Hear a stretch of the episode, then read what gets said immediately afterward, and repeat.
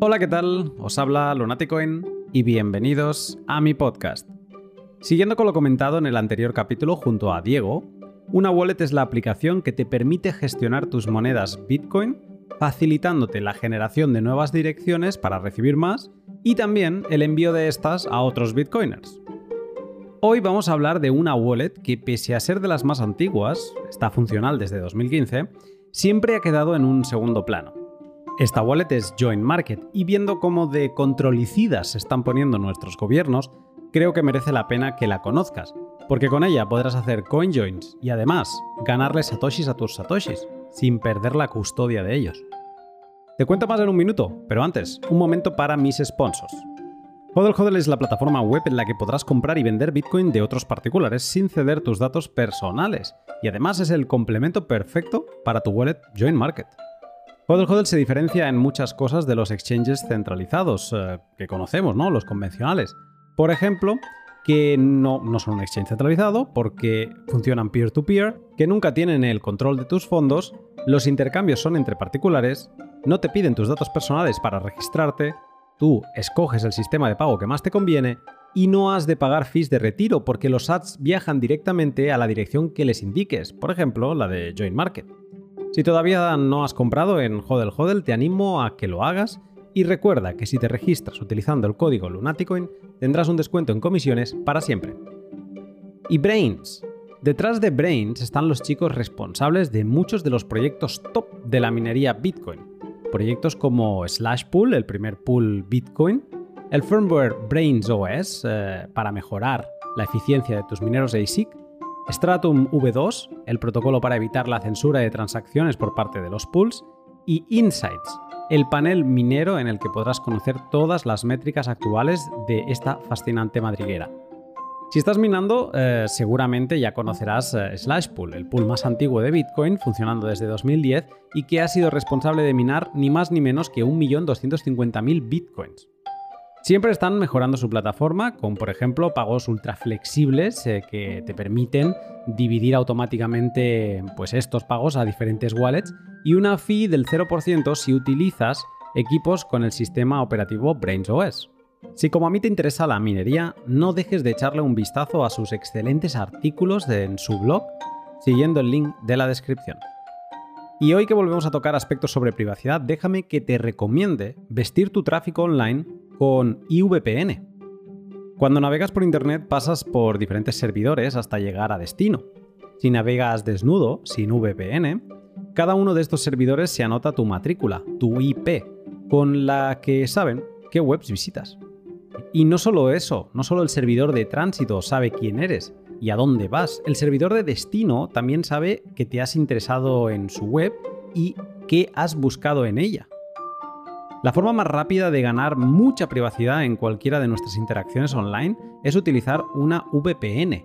Y la de IVPN es mi elección al estar gestionada por activistas pro privacidad, al no almacenar registros de tráfico de sus usuarios, al dejarse auditar por empresas externas cada año y al permitir pagar sin datos personales utilizando Bitcoin. Si todavía navegas desnudo por Internet, vístete utilizando IVPN. Viendo como Wasabi, una de las tres wallets que permite hacer CoinJoins, anunciaba ayer que cederá a presiones regulatorias y que su coordinador de CoinJoins podrá vetar el acceso al mixing a monedas que no consideren lícitas, aprender sobre Join Market cobra mayor relevancia, al ser la única implementación CoinJoin 100% descentralizada y no susceptible a una censura de huchos por parte del coordinador. También es interesante porque permite hacer de cada pago un CoinJoin sin tener que esperar y si ayudas a otros a que hagan sus CoinJoins con, con tus monedas, puedes mezclar sin pagar y encima ganar satoshis como recompensa. La pega de Join Market ha sido siempre eh, su pobre experiencia de usuario. No es sencilla de instalar, funciona a veces por línea de comando y requiere también tener un nodo Bitcoin por debajo. Pero esto está a punto de cambiar, con diferentes iniciativas que buscan darle un lavado de cara, como por ejemplo una interfaz web que se está desarrollando en estos momentos, y que acercarán los conjoins y la generación de interés a más y más bitcoiners. Para estar preparados le he pedido a Raúl Cano que me ayude a entender cómo funciona eh, qué es esto del generador de interés, qué son los makers y los takers, para qué sirven los Fidelity Bonds y qué tan fácil es hacer un CoinJoin bajo demanda. Todo en un pod híbrido en el que la primera hora y media es eh, audio y luego Raúl comparte pantalla para enseñarnos qué tal luce la nueva interfaz web y también la interfaz de terminal Joining Box. Tenéis más información de la parte en vídeo en la descripción del podcast. Y con todo esto dicho, sin más, te dejo con el pod. Buenos días, Raúl. Buenos días, Luna, ¿qué tal? Muy bien, ¿tú cómo estás? Muy bien, aquí preparado para mostrar un poco de Join Market. Pues con muchas ganas. Además, te decía antes fuera de pod que te agradezco el que me hayas hecho reconectar con Join Market porque había hecho pruebas cuando grabé un pod donde traté sobre Join Market, que vino Jaime a hablar de lo que puedes llegar a ganar aportando liquidez a Join Market. Lo probé en aquel momento, estuve además rompiéndome los cascos porque lo estuve intentando instalar en Linux y acabé a punto de tirar el ordenador por la ventana. Pero esta vez como que lo he tomado en la dirección correcta y, ostras, mm, me lo estoy gozando. Así que, bueno, como hay mucho por hablar, voy a, no voy a demorar mucho más y te pregunto ya, Raúl, llevas bastante tiempo que voy viendo tweets tuyos relacionados con Bitcoin. Me da curiosidad saber cómo empieza esta relación con la invención de Satoshi. Pues, bueno, como todos nosotros que nos hemos acercado de manera temprana a Bitcoin, me imagino que lo primero es que tenemos una curiosidad concreta por temas tecnológicos, ¿no? Nos gusta bichear con todo lo nuevo que aparece. Y el primer contacto fue pues allá por 2013, que algún amigo mío lo mencionó, esto de Bitcoin y tal. Y por supuesto digo, ah, esto ya está muy caro, me voy a por otra, ¿no? Y empecé a hacer shitcoins y, mierdas raras, ¿no? Y hubo un tiempo como que lo dejé, dijo, dije, bueno, está muy bien como experimento.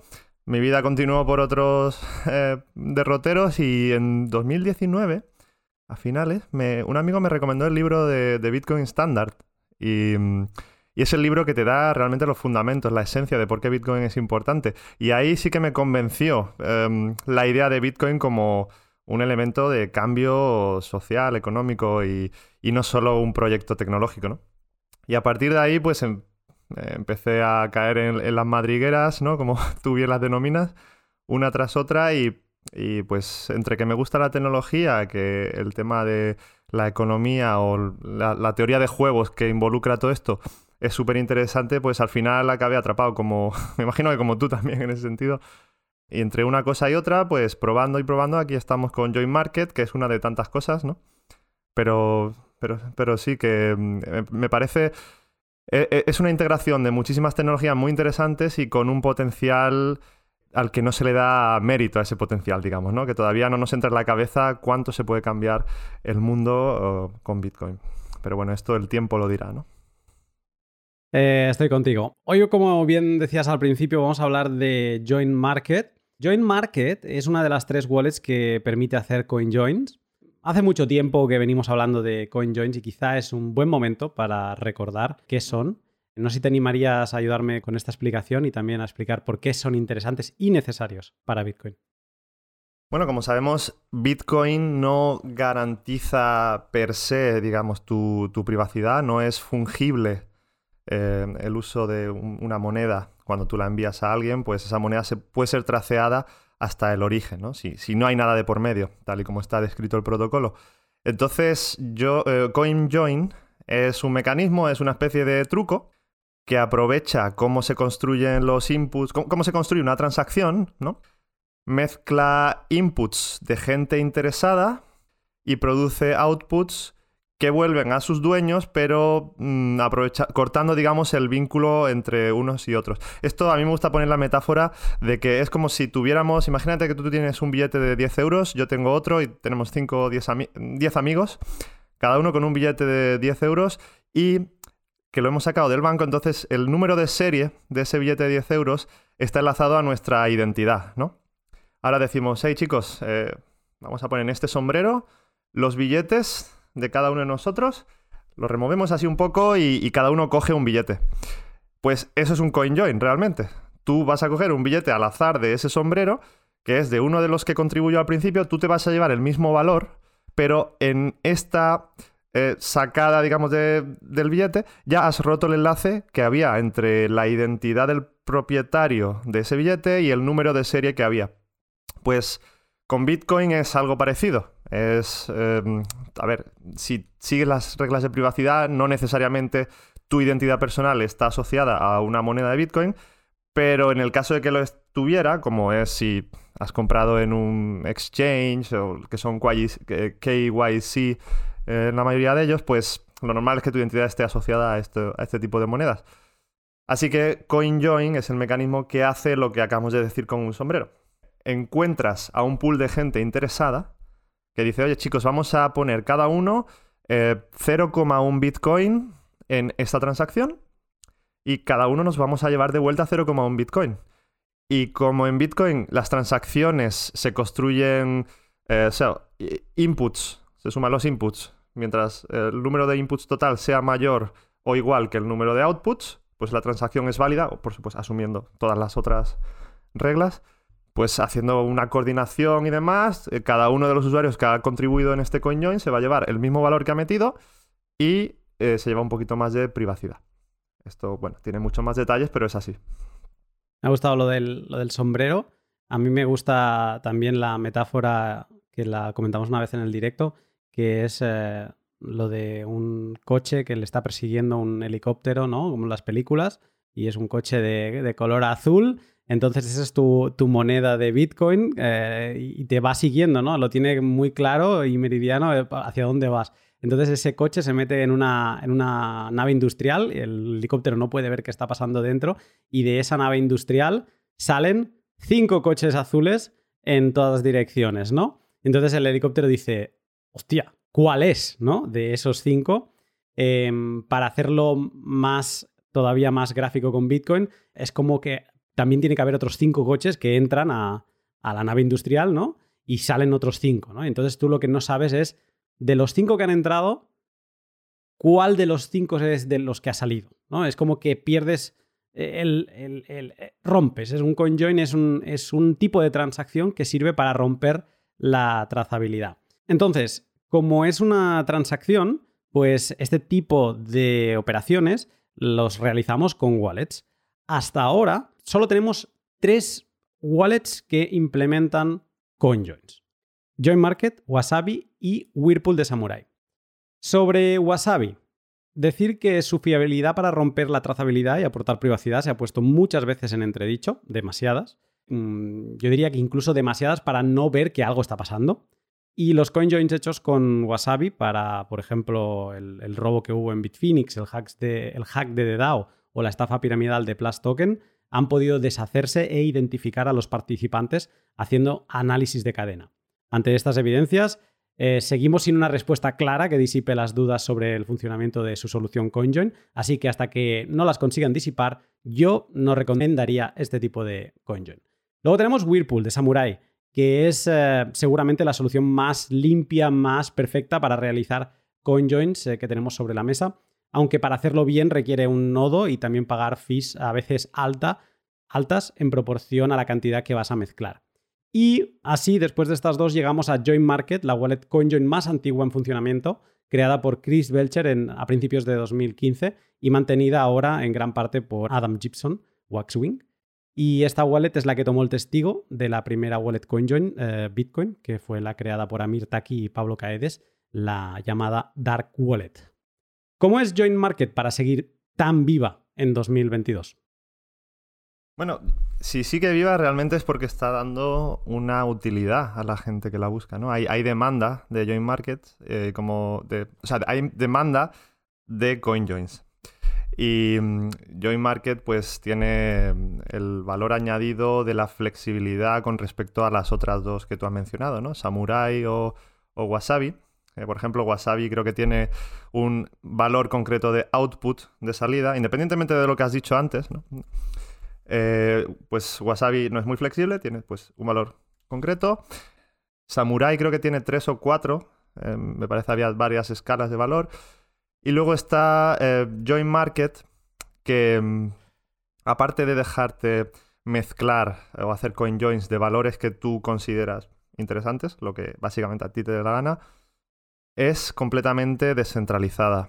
Y esto creo que es la, clave en el sentido de que está diferenciándose del resto. Una manera muy clara de verlo es que Join Market es un mercado de liquidez. Em, estás poniendo en común a gente que, digamos, la gente paciente que quiere ganar privacidad pero no tiene prisa. Es decir, tú tienes tus bitcoins en una dirección y, en lugar de tenerlos en un almacén en frío, que porque no vas a hacer nada con ellos, dices, bueno, pues los pongo en Join Market.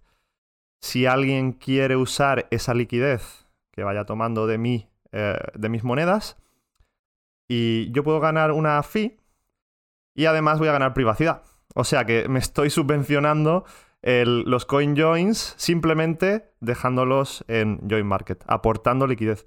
Y por otro lado está la gente que tiene interés en, ganar privacidad, pero no tiene el tiempo, eh, no tiene la paciencia para eh, hacer un, coin join. Entonces, estos son los, los takers o los coordinadores de coin join, que son al final los que eligen cuál es la liquidez que van a coger, eligen quiénes son los makers, que este es el concepto que se usa, y pues construyen el CoinJoin ah, en base a sus deseos, pues quieren cuatro makers, 8, 10, los que sea, y ejecutan la, la, orden de CoinJoin. Y yo creo que es, interesante porque si te cuento mi, una anécdota personal, es simplemente estaba pensando yo con un amigo, oye, eh, he leído que se puede hacer CoinJoin de manera directa, sin realmente usar ni Join Market ni nada. Eh, construimos una, transacción, yo te la paso, tú la firmas, yo firmo mi parte y luego, naturalmente hablando, bueno, y si invitamos a más gente y así ganamos más eh, privacidad y tal. Y al final de esta conversación estábamos inventando Join Market porque es lo que Join Market nos ofrecía exactamente eso que nosotros estábamos buscando casi que de manera natural. Y me imagino que, mm, por eso sigue, sigue vivo. Por, em, por otra parte, es porque es también muy robusto tiene un equipo de desarrolladores constante. O sea, Adam Gibson está ahí al pie del cañón, pero todos los días. ¿eh? O sea, Adam Gibson, creo que OpenOms, Chris Belcher, pues también, bueno, no sé eh, la involucración de Chris Belcher, eh, Chris Belcher, pero en cualquier caso, los desarrolladores, el producto es, es robusto. Y, y, los usuarios, me imagino que somos este tipo de usuarios que nos gusta meternos un poco más en la línea de comandos o conectarnos por SSH a algún nodo y como el producto pues resuelve el problema, pues, pues ahí sigue. Me ha interesado la parte que has eh, mencionado de que es descentralizado y mm, eso quería desarrollarlo un poco más porque mm, supongo que te refieres a la coordinación. Tanto Wasabi como Samurai utilizan un coordinador central. ¿Y qué es el coordinador? Pues bien, en, Bitcoin las transacciones son texto, ¿no? Y es, eh, eh, tú has de escoger desde qué monedas quieres gastar y a qué monedas y a qué direcciones las quieres enviar. Y entonces todo eso se traduce en, un, texto que tienes como que escribir, un contrato básicamente, y luego eso lo tienen que firmar todas las partes, ¿no? Claro, eh, piénsalo. antes decíamos que un CoinJoin es, lo que se trata es de ofuscar, ¿no? que las entradas no se conecten con las salidas. Entonces, el coordinador, que es esa persona que escribe la transacción, que la estructura, no sé, de alguna manera ha de, pues, o no tener conocimiento de a dónde van o que presente un riesgo mínimo para la privacidad de, los participantes, ¿no? En el caso de Samurai y de Wasabi, este coordinador es central, o sea, es un único coordinador lo que pasa que se apoyan en criptografía para utilizar como unos huchos ciegos, unos blinded eh, UTXOs, que digamos el coordinador no puede llegar a saber qué inputs conectan con qué outputs, ¿no?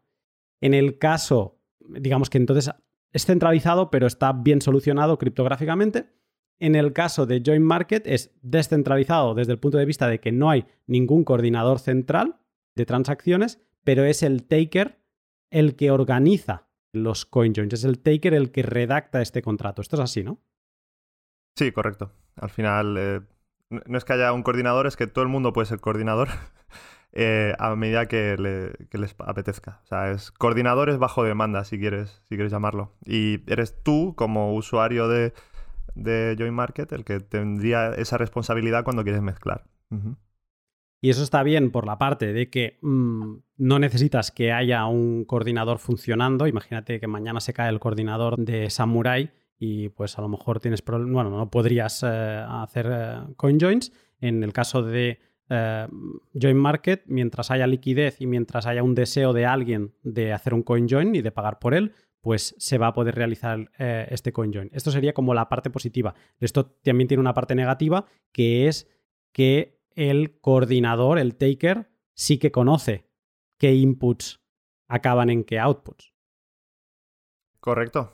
Sí, sí. Y de hecho, es una de las desventajas, digamos, en ese sentido, o de uno de los vectores de ataque, donde los takers podrían tratar de, digamos, de descuajeringar, de desliar cómo son esos, esos coin joins, pero también Join Market usa algunos mecanismos para, para que esto no sea así de fácil. Eh, esto sí que lo podemos ver un poquito más tarde cuando hablemos del taker, pero pero sí, o sea, eh, es una de las cosas que está ahí dentro de la parte de desventajas, por así decirlo. No, está bien porque es como que tiene, Join Market tiene las partes buenas, pero también tiene las partes negativas y es bueno conocerlas. Em, también decir que un ataque para intentar conocer como todos los coin joins que se estén dando dentro de Join Market implica que tú estés haciendo coin joins y que por lo tanto estés constantemente financiando coin joins. Por lo tanto, es un ataque caro. Es un ataque que te cuesta eh, dinero, no es un ataque gratuito. Y por lo tanto es una especie de proof of work que sí, aunque es una desventaja de Join Market, también hay que poner sobre la mesa que no es un ataque económico. Sí, tanto eh, por parte de. Eh, el vector de ataque puede llegar por parte del taker, para que. Ataque me refiero a espiar, ¿no? El, que espía, que quiere saber quién es quién. Puede ser el, taker, el coordinador, o por la parte del el maker. ¿no? Es como si tú, eh, en lugar de correr un servidor de, de, Join Market, corres 100, pues ahora mismo que en el, a lo mejor hay 100 ofertas y tú añades otras 100, pues es muy probable que un taker, si lo haces bien, acabe cogiendo solo de tus, de tus monedas. Y en ese caso, pues obviamente el, el atacante maker, pues tendría muy fácil ese sentido, pero para eso está lo que se llama los Fidelity Bonds, que se han introducido recientemente y hablaremos de ellos luego, que es una manera de hacer mucho más costoso ese ataque. Pero luego por la parte del taker, como decía antes, el coordinador también tiene, se, le hace un poco caro si lo que quiere es eh, tratar de coordinar eh, coin joins para simplemente saber quién es quién, ¿no? hay una, bueno, eh, por UTXO solo puedes hacer tres. Eh, o sea, tienes como una especie de cupón que se llama commitment, eh, sourcing commitment. Una especie de, tienes tres cupones, ¿no? Por cada UTXO que tengas, pues puedes hacer tres intentos, ¿no?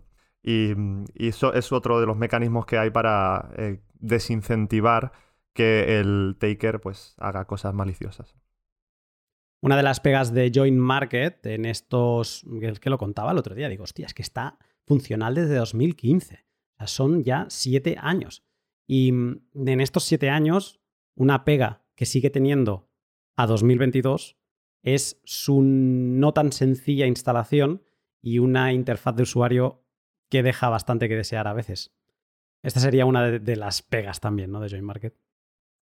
Sí, la usabilidad es una de las cosas que no, no, está preparado para un público amplio, digamos, ¿no? Eh, no, no es eh, proof, como tú decías antes. Eh, no, es que haya un botón que sea tú le das y ya te lo hace todo, no, no.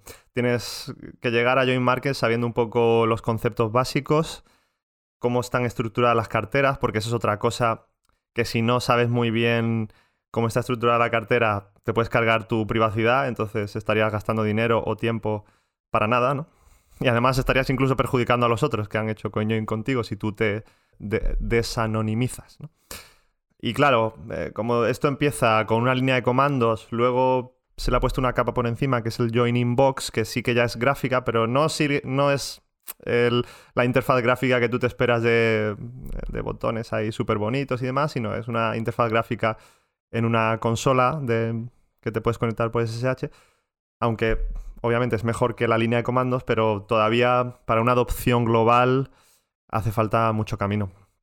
Aunque ojo, eh, que mm, el, desarrollo de la nueva API que se ha hecho eh, hace poquito es lo que precisamente yo creo que va a abrir esa puerta. Em, y ahora, luego al final haremos una demo ¿no? y, te enseñaré la, nueva interfaz que han creado otro equipo de desarrolladores usando la API para conectar a Join Market. Y es una interfaz súper buena para, bueno, honestamente, para lo que yo me esperaba está mucho mejor de lo que, de lo que esperaba y, y, veremos qué pasa en, no sé, los próximos años. Yo tengo, tengo mucha fe. Pues como bien dices, como hay iniciativas que lo que quieren es acercar a Join Market a más público, no diría las masas porque no creo que Join Market llegue a ser una wallet de masas, pero es que ahora mismo no es ni una wallet para bitcoiners, es una cosa, es una wallet para bitcoiners avanzados, ¿no? Entonces yo creo que está en proceso de ser una wallet para todo tipo de bitcoiners, mm, aunque requerirá un cierto nivel técnico. Por ejemplo, no me imagino a nadie que no sepa qué es un Ucho, que no sepa qué es el coin control. Eh, no me los imagino utilizando Join Market, pero ahora también pensándolo, entrar a un CoinJoin sin saber qué es el coin control también es complicado, ya sea en Samurai, en Wasabi o en el que sea, porque vas a acabar filtrando tus datos, o sea, o perdiendo Anonset, como mencionabas antes, en alguno de los puntos por error, por desconocimiento. Pero bien, como van a haber cada vez más interfaces gráficas, más facilidades para que todos podamos saltar a Join Market, eh, he querido hoy hablar contigo de sus diferentes características para que así nos podamos avanzar a, que esto llegue y, por qué no, empezar a utilizar Join Market hoy mismo. Vamos a empezar con lo más básico, funcionalidades de wallet. Join Market es primero de todo una wallet, ¿no? Entonces, se puede hacer, pues, lo básico. Primero, generar y importar semillas del BIP39, con o sin passphrase, ¿vale? Eso lo conocemos todos. Podemos enviar y recibir Bitcoin, tenemos, eh, en, cuanto a envíos, podemos hacer pay joins eh, apoyados en el BIP 78, que es un VIP que no ha tenido mucho éxito, la verdad. está implementado en BTC Pay Server, también en Wasabi, pero yo no es que vea que se estén haciendo muchos pay joins, como por ejemplo sí que veo que se hacen bastantes más stowaways, que es un poco la misma lógica, pero que en, la wallet Samurai y sin estar eh, apoyados en el BIP 78. Se puede hacer un coin control básico de las monedas, y luego tiene una cosa que esto sí que mm, se te derrite un poco el cerebro la primera vez que lo ves, que es que te divide tu wallet en cinco cuentas distintas y dentro de cada cuenta se dividen tus monedas entre una cosa que le pone external y otra cosa que pone internal. ¿Vale? O sea que tiene todo lo que acabo de decir, pero luego la estructura de la wallet, que nosotros estamos acostumbrados a llegar y encontrarnos una cuenta y ya está. No, nosotros no, diferenciamos entre cambio, no cambio, o sea, lo vemos como todo ahí. Aquí no, aquí tenemos cinco cuentas y dentro de cada cuenta como una separación. ¿Podrías explicar qué es esto de, las cinco cuentas que también le llaman mixed depths? Sí, este es otro de esos nombres que no pasan ningún test de marketing, ¿no? Mixed Depth o UTXO para la adopción no, han ayudado mucho. En, en Join Market, em, como bien dices, ¿no? La cartera tú la ves de primeras y sin saber eh, lo que estás viendo, dices que ese, es un error que me ha dado el sistema. O sea, si tú abres Join Market y no sabes realmente lo que estás abriendo, lo que vas a ver es una lista, como tú dices, con cinco profundidades o cinco cuentas. Y es que cada una de esas cuentas tiene dos categorías, ¿no? La externa, la interna. Eh, otra manera de verlo es que eh, Join Market es una wallet que tiene como cinco sub-wallets, cinco carteras. Si, lo piensas así, a lo mejor, digamos, te puedes quitar un poco de esa em, losa mental. Imagínate que Join Market es un conjunto de cinco carteras y cada cartera tiene dos eh, espacios, dos bolsillos, si quieres. El espacio external, que es el que se usa por convenio para direcciones que tú puedes darle a alguien, oye, envíame aquí eh, este Bitcoin o, cuando tú quieres hacer depósito de monedas que, están enlazadas a tu identidad, pues la haces a la external. Se llama external porque pueden ser expuestas, digamos, em, al público, esa es la intención. Y luego está la internal, que son las direcciones que se generan en, esa subwallet cuando o eh, llega una, em, un cambio de una moneda, ha habido una transacción, se produce cambio, pues el cambio va a la internal o se produce un coin join. Digamos que las internas son las que eh, Join Market, a las que Join Market envía monedas automáticamente sin que tú tengas que intervenir en ellas. Aunque como todo en Join Market es muy transparente, tú puedes coger eh, tus monedas y enviarlas a donde, te dé la gana. realmente tú podrías coger una internal, publicarla y que la gente te envíe dirección, te envíe Bitcoin si, si les da la gana. no es esa la idea, obviamente, pero esto se hace para que. Eh, o sea, hay un principio fundamental que es como un poco la vaca sagrada de, de Market, y que es que cada una de estas cinco subcarteras eh, separe de. Cada vez que se hace un, un coin join, tiene que separar el, em, la moneda mezclada del cambio que se ha producido. Entonces, hay una especie. Imagínate que tú tienes las cinco carteras y las pones en fila, ¿vale? La idea es que tú, lo nuevo que tú depositas, lo depositas en la primera. Cuando creas un CoinJoin, la moneda que sale de ese CoinJoin salta a la siguiente cartera, ¿no? Si empezamos en el cero, pues y tú has hecho un depósito, no sé, pues de un Bitcoin y alguien te ha mezclado, porque te has puesto en Maker y alguien te ha mezclado 0,1. Eh, pues ese 0,1 salta a la siguiente subcartera, digamos, a, a una de las direcciones internal. Y el cambio, que serían 0,9, se queda en la primera cartera, pero en la dirección interna. Entonces ya has separado, has, eh, has, separado eh, conceptualmente lo que era el cambio de lo que es la eh, transacción mezclada, o sea, la moneda mezclada. Y una de las cosas que no debes hacer, porque aunque manualmente sí que podrías hacerlo, pero obviamente no se recomienda, es que tú vayas luego y mezcles y hagas una transacción usando esos dos UTXOs, porque eso no. Y la idea es que pues tú vas en, el, en la primera wallet, tú depositas tus fondos y si lo quieres dejar corriendo un tiempo, no sé, pongamos que un año, la gente va a ir usando tu liquidez y tu liquidez va a ir saltando, van a ir generándose coin joins y van a ir saltando de una cartera a otra.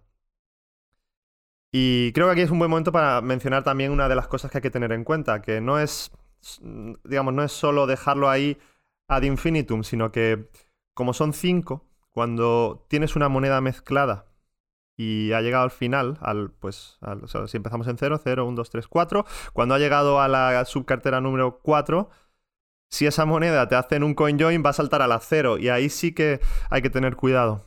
Eh, y aquí te digo lo de que tenemos que prestar atención porque si en el ejemplo que te dije antes eh, tenemos un Bitcoin, lo ponemos en el cero, en el Mixed Depth cero o la subcartera cero, esa eh, se va, digamos, unas fracciones de esa moneda van a ir saltando, saltando, saltando y dejando cambio en cada uno de los, eh, de, los de las subcarteras.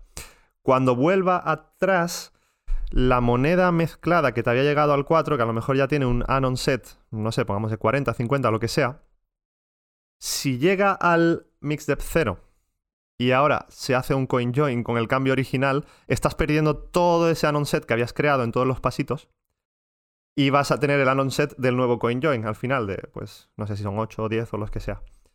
Y por eso es una buena práctica eh, de vez en cuando ir consolidando los mix depth, es decir, cuando ya han pasado varios y estás llegando al 4, pues todo lo que había en el 0, coges, haces un sweep y lo mandas al 1. Y, le haces un send como coordinador tú. O sea, tú lo coges, todo lo que hay ahí, todo el cambio, y le haces un coin join y lo mandas al 1. Y con eso, pues vas en cierto modo garantizándote que si hay una vuelta de ciclo, digamos, que si haces el círculo completo, pues en el 0 eh, no, te no vas a perder el, el anon set que tenías cuando has llegado al final, ¿no? Digamos que lo que te requiere Join Market es, aunque tiene cosas automatizadas que pueden estar funcionando 24/7 mientras tú estás haciendo otras cosas, requiere que tú le vayas prestando atención si lo que estás buscando es tener una buena higiene en tus monedas, ¿no? Porque si no, podría darse el caso que acabas de explicar tú, ¿no? De que esta moneda vuelve al inicio y digamos que estamos destruyendo Anonset, no, no solo nuestro, sino de, del resto. Esto sería así, ¿no?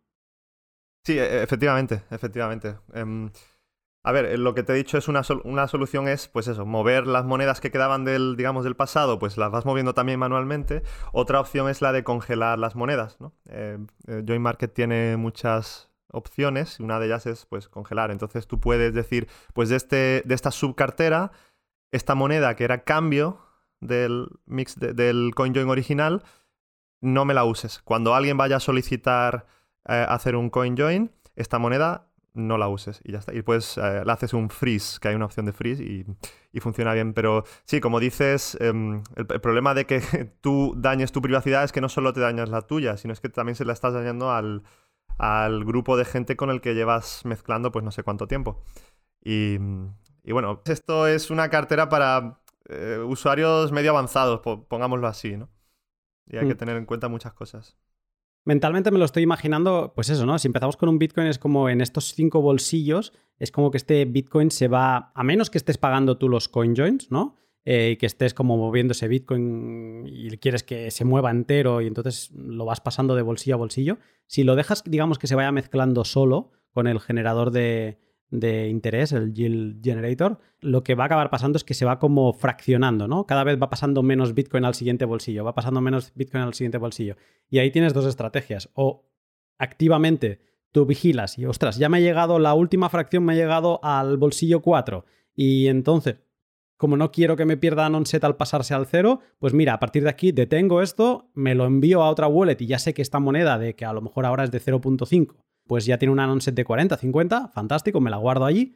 Esa sería una estrategia. Otra estrategia sería que mientras el grueso grande, el, el, el, hucho bueno, va pasando de bolsillos, em, tú vas actuando sobre los cambios también, pues aplicándoles con joins em, dentro de Join Market y demás, para que también vayan saltando de bolsillo y, digamos, buscando estrategias de higiene dentro de los cambios, eh, que por ejemplo en Samurai le llaman a estos cambios cambios tóxicos, pues claro, tú los tienes que mm, desintoxicar, ¿no? Pues tú digamos que podrías ir desintoxicándolos mientras ese hucho principal va avanzando por los diferentes bolsillos y otra opción que tú contabas es, bueno, puedes directamente congelar esos cambios con un coin control que tiene, puedes ir congelándolos y aunque ese mm, hucho, esa moneda de 0,5 Mm, desde el 4 vuelva a pasar al 0 y siga avanzando y se siga fraccionando, tienes la certeza de que no va a estar tomando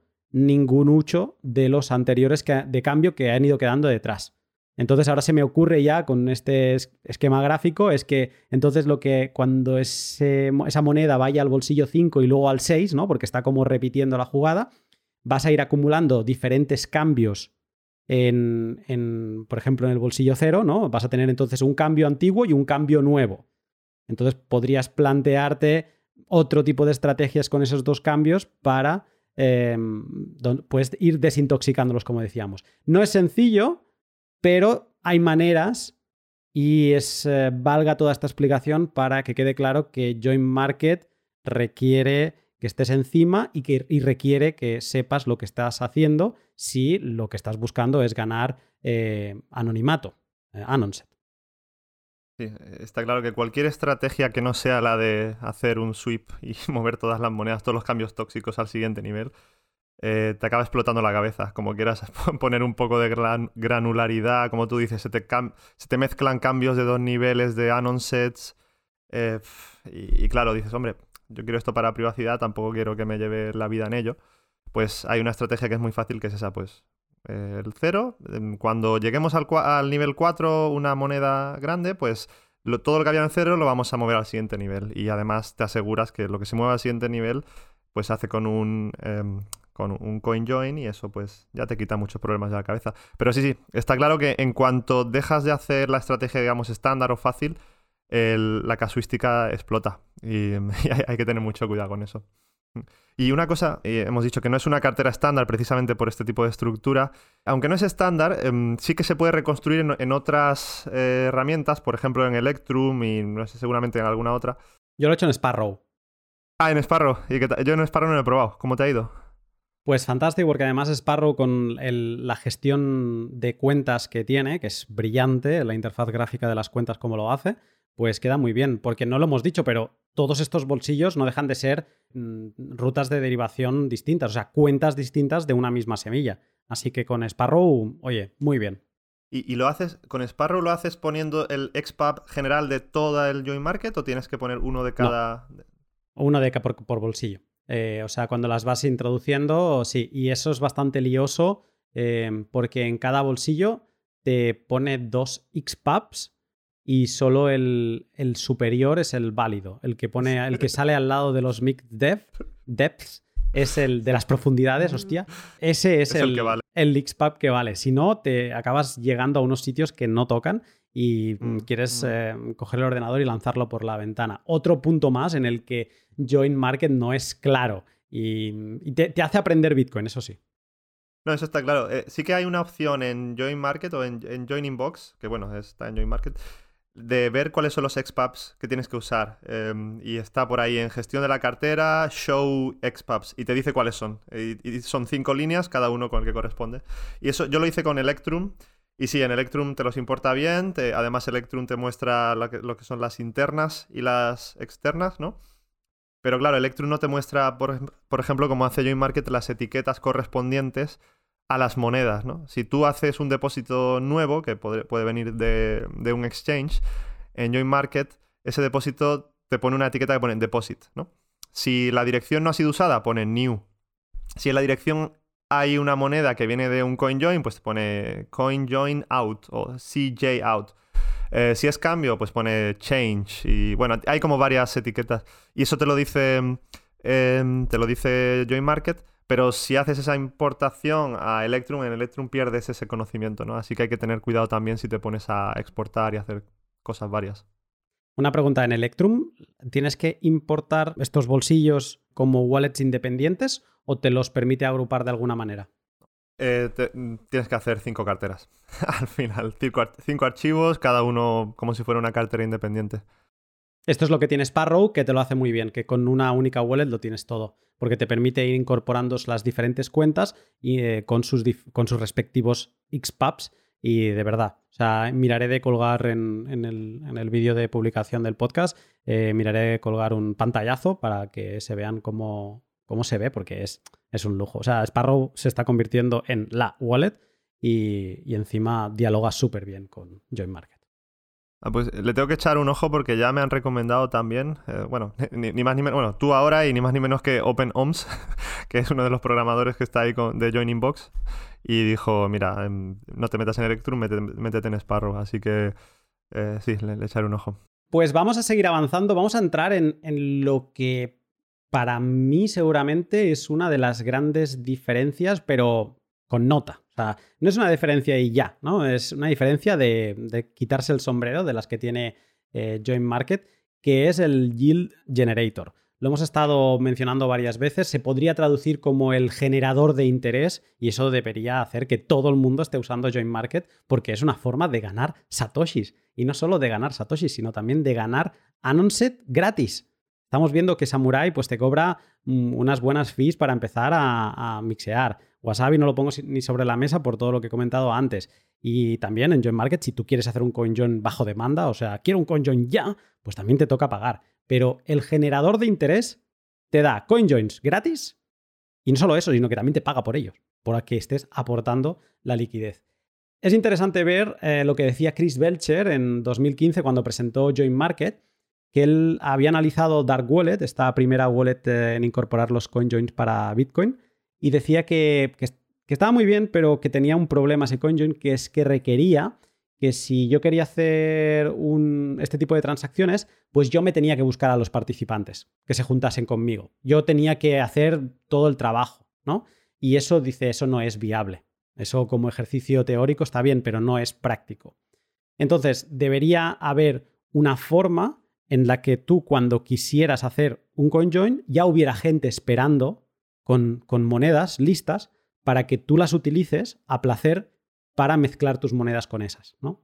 Y eso es una de las grandes invenciones de, de Join Market, lo explicabas tú antes, que es el crear este pool de liquidez, este mercado de liquidez. Con lo que tenemos los makers, los que están ahí depositando sus monedas a la espera de que alguien venga y las, las utilice para mezclar, y luego los takers, los que vienen con prisa y, hey, quiero mezclar ya, ¿no? Vale, esta idea del mercado se entiende. Desde el punto de vista del, usuario, del que está dentro de Join Market, em, ¿cómo explicarías esto del Yield Generator? O sea, ¿qué ha de hacer alguien que quiere mm, formar parte de este mercado de liquidez? ¿Qué ha de hacer alguien para empezar a ser un maker? Vale. Em, tal vez digo antes una pequeña cosa, un inciso sobre ese mercado donde se encuentra, ¿no? Porque dices, yo quiero ser maker, sí, hay gente que, es maker, pero ¿dónde están, no? Eh, lo que hace Join Market, que no hemos mencionado, em, es coordinar todos estos actores interesados a través de un protocolo de comunicación que concretamente usa el canal IRC como capa subyacente, que es me parece bastante fenomenal, me parece una genialidad porque el IRC está ahí para chatear, ¿no? Y lo que han hecho ha sido dedicar pues un canal, que es el Join Market Pit, que es donde automáticamente los servidores de Join Market, los nodos, envían un mensaje y reciben respuestas y bueno, hay eh, distintos eh, mensajes, distintos comandos y, todo esto es automático, ¿no?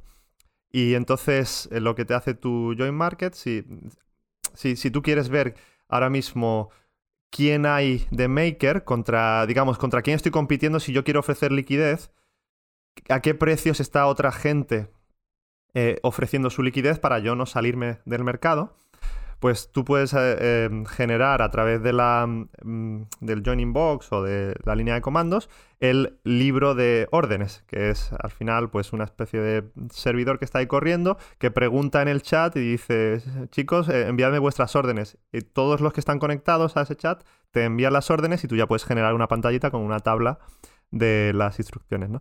Y, y eso es, perdona el inciso, pero quería comentarlo porque me parece muy interesante.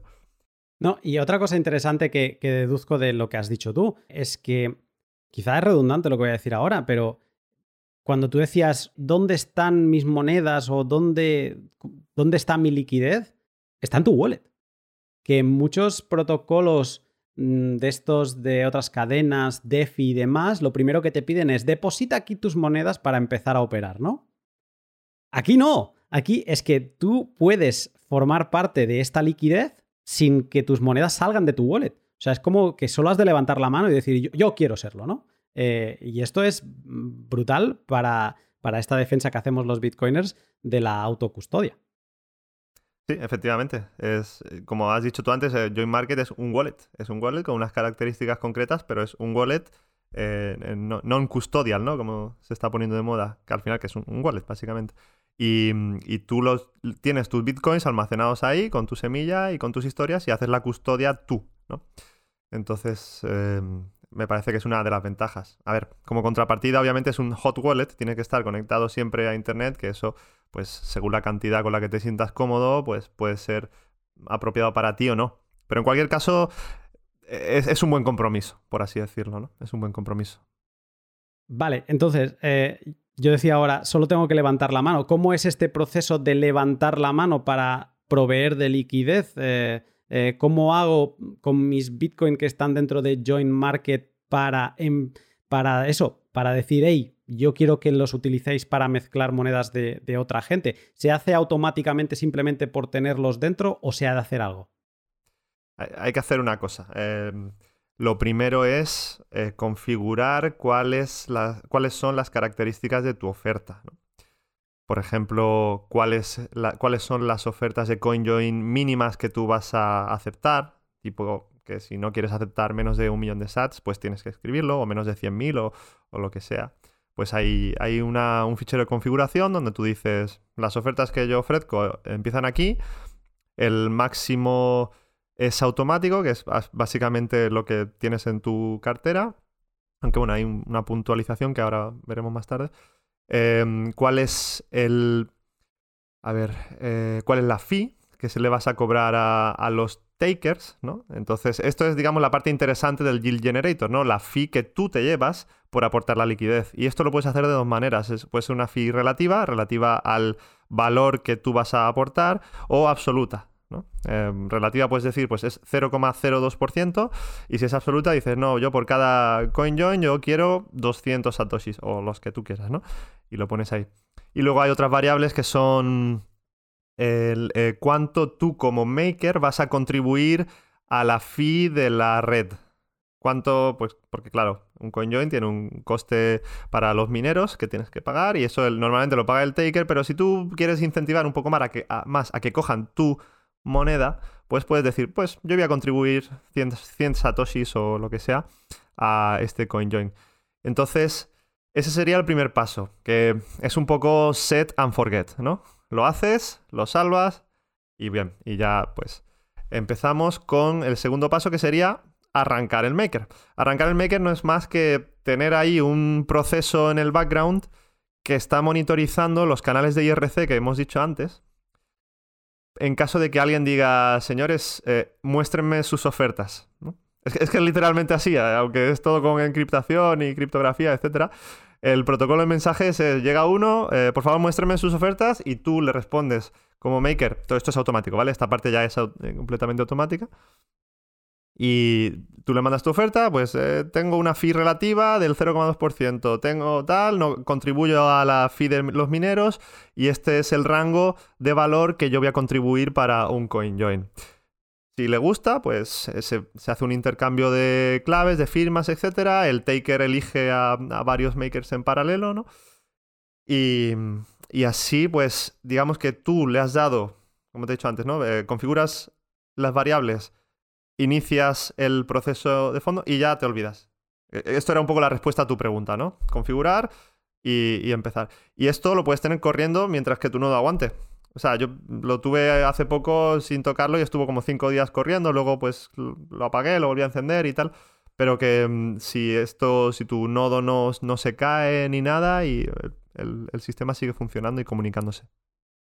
Sí, yo lo tengo corriendo ahora hace tres días, de hecho estamos grabando y lo tengo aquí al lado corriendo, o sea que es, algo que, mm, que, lo puedes tener, pues igual que tienes tu nodo funcionando, pues puedes tener el, generador de interés eh, en paralelo con tu nodo y mm, de hecho acabas por preguntarte por qué narices no lo había activado yo esto antes. Eh, es de las cosas así que te vienen a, la cabeza una vez te has quitado el miedo y la pereza, que sí que requiere una, tiene una curva de aprendizaje, lo hablábamos antes, un poco complicada al principio, pero una vez ya estás arriba es bien sencillo de utilizar.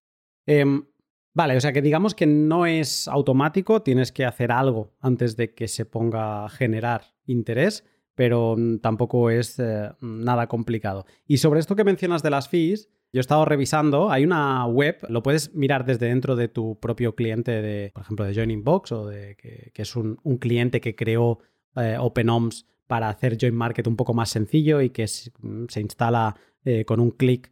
Eh, si tienes un nodo Raspberry Blitz, pues es muy sencillo y luego también lo puedes instalar tú desde cero, con, descargándote la imagen de, de, Joining o instalarlo en un Linux. Pero bueno, desde Joining Box también puedes ver qué ofertas hay, pero mm, déjame decir que hay una web donde también puedes ver qué está sucediendo. Eh, colocaré el link en la, en la, descripción. Lo que me ha parecido curioso de, al revisar las fees es que casi nadie quiere aportar a la fee minera. O sea, de los que están proveyendo de liquidez, casi todo el mundo lo tiene a cero de, en, esa parte. Es decir, bueno, quien quiera hacer un conjoin que pague. Yo estoy aquí aportando liquidez, yo no quiero pagar esa parte.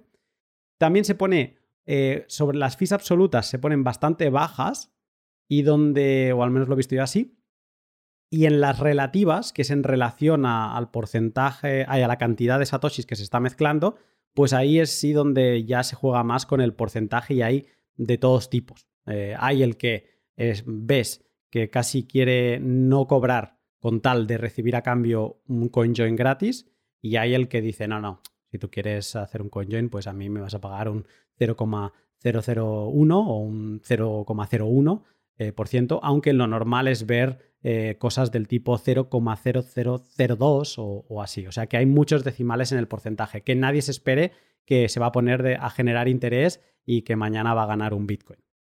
Sí, sí, esto no, no es tecnología para jubilarte en dos semanas, no. Es como Dijo una vez Adam Gibson, dice, esto es para subsidiarte los CoinJoins al final, ¿no? Eh, aunque ah, puede sí que, haya, puede que haya casos donde tienes algo de beneficio, pero tal y como está el mercado, o viendo la evolución de los últimos CoinJoins, de los últimos meses, por así decirlo, no es algo para hacerte rico, ni mucho menos. No, incluso ahora eh, lo pensaba, es como vas a tener que hacer gestión de huchos en algún momento, lo que decíamos antes de cuando lleguen al cuarto bolsillo, qué voy a hacer, si lo saco a una cartera o no, eh, eso te va a generar fees de transacción. Entonces, casi que lo que has ganado de, generador de interés, casi que lo puedes destinar a pagar todas esas fees que vas a tener que mm, ejecutar en, algún momento cuando hagas transacciones para mover esos fondos. Eso está muy interesante, recomiendo a la gente que le eche un vistazo al menos a, esta web para que vean cómo lucen estas ofertas. Y luego, otra cosa que yo me preguntaba es, bueno, vale, ok, pues ya está, pues venga, entremos a, generar interés, entremos a hacer coinjoins gratis. ¿Haces muchos coinjoins o una vez estás en el Yield Generator o, tardas en hacer CoinJoins? Pues mira, esto depende de cómo de activo esté el mercado. Em, te puedo recomendar una web que se llama bitcoinkpis.com eh, barra privacy, aunque mejor luego ponemos el enlace. Y últimamente la cosa está muy, muy paradita. Em, últimamente me refiero pues casi que desde octubre de 2021. Eh, por experiencia personal, eh, yo lo tengo puesto como cuatro semanas y he tenido ocho coin joins, que no es mucho, ¿vale? O sea que mm, ahora mismo parece que está el mercado que no hay mucho movimiento. Eh, por lo que ves en el histórico, si te, eh, te, metes en la web esta que te estaba diciendo el volumen que se mezcla en Join Market, puede que vuelva a momentos donde hay mucho más interés, pero por ahora mismo parece que no. En cualquier caso, cuando yo escuché hablar a Adam Gibson, me parece, o alguien eh, relacionado sobre Join Market, nunca decían que esto de hacer coin joins como Maker superaba el 0,5% de interés anual. O sea, como que no es una maravilla generando interés. Pero bueno, eh, como hemos dicho antes, y cualquiera que esté escuchando ya se habrá dado cuenta, esto es al final para alguien que está interesado en temas de privacidad, tecnología y, Bitcoin.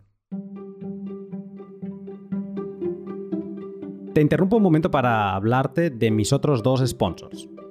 Bitrefill es una empresa que a mí me soluciona media vida.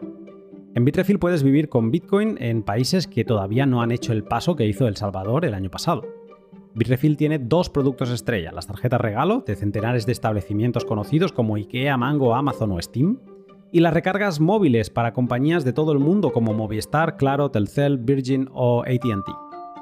Si tienes Sats on-chain en tu Join Market o en cualquier wallet Lightning, solo has de ir a Bitrefill siguiendo el link de la descripción, escoger el servicio, la cantidad y ¡bam!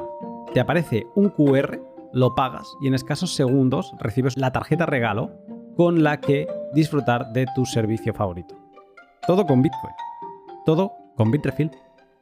Y por último, Lend, de Hodel Hodel. Los chicos de Hodel Hodel no contentos con el exchange lanzaron el año pasado Lend, un servicio de préstamos colateralizados con Bitcoin para particulares. ¿Qué puedes hacer en Lend? Principalmente dos cosas.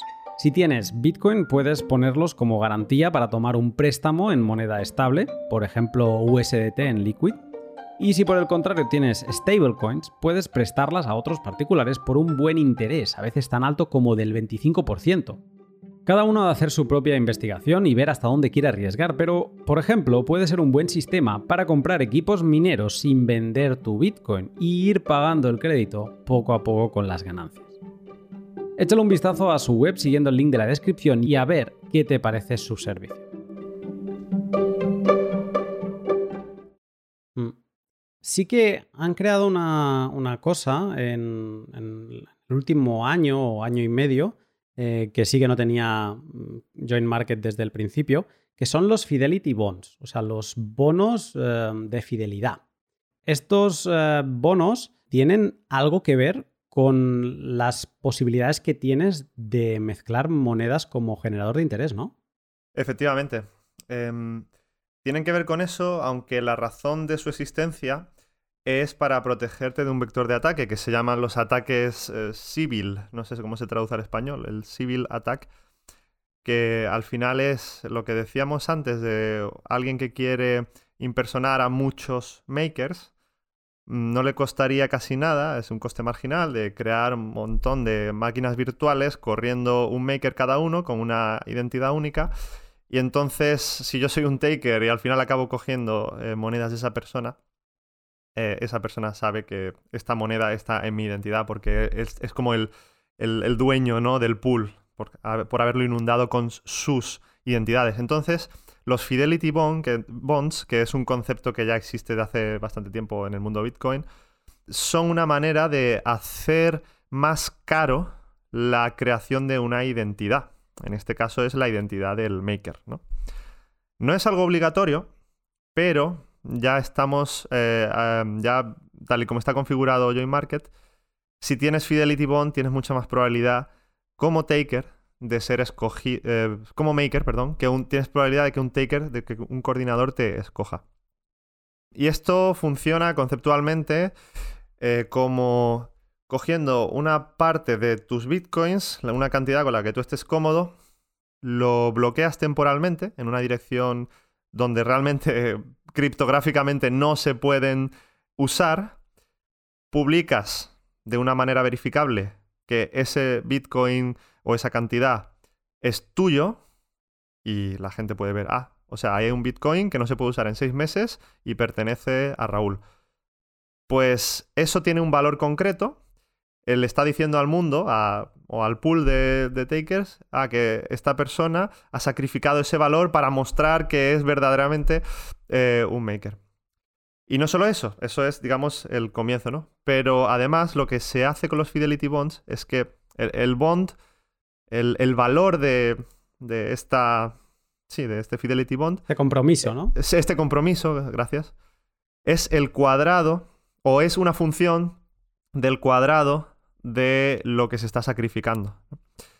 ¿Y por qué es, es el cuadrado, no? ¿Por qué se hace esto? Es porque si tú tienes, eh, pongamos que dos bitcoins y lo que haces es, te haces dos identidades, eh, pues una identidad tendría un Bitcoin, la otra tendría un Bitcoin.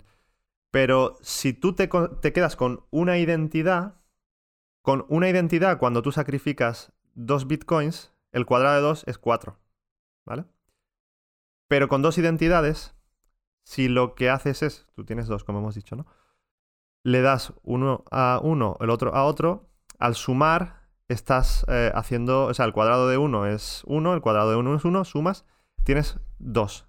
O sea que estás incentivando a que el maker reúna en una sola identidad todo aquello que está dispuesto a sacrificar. Entonces, cuando bueno, haces un poco las matemáticas y entre el tiempo, los plazos de bloqueo, la cantidad, haces que hacer un ataque efectivo de civil como maker te está costando cientos de millones de euros, básicamente.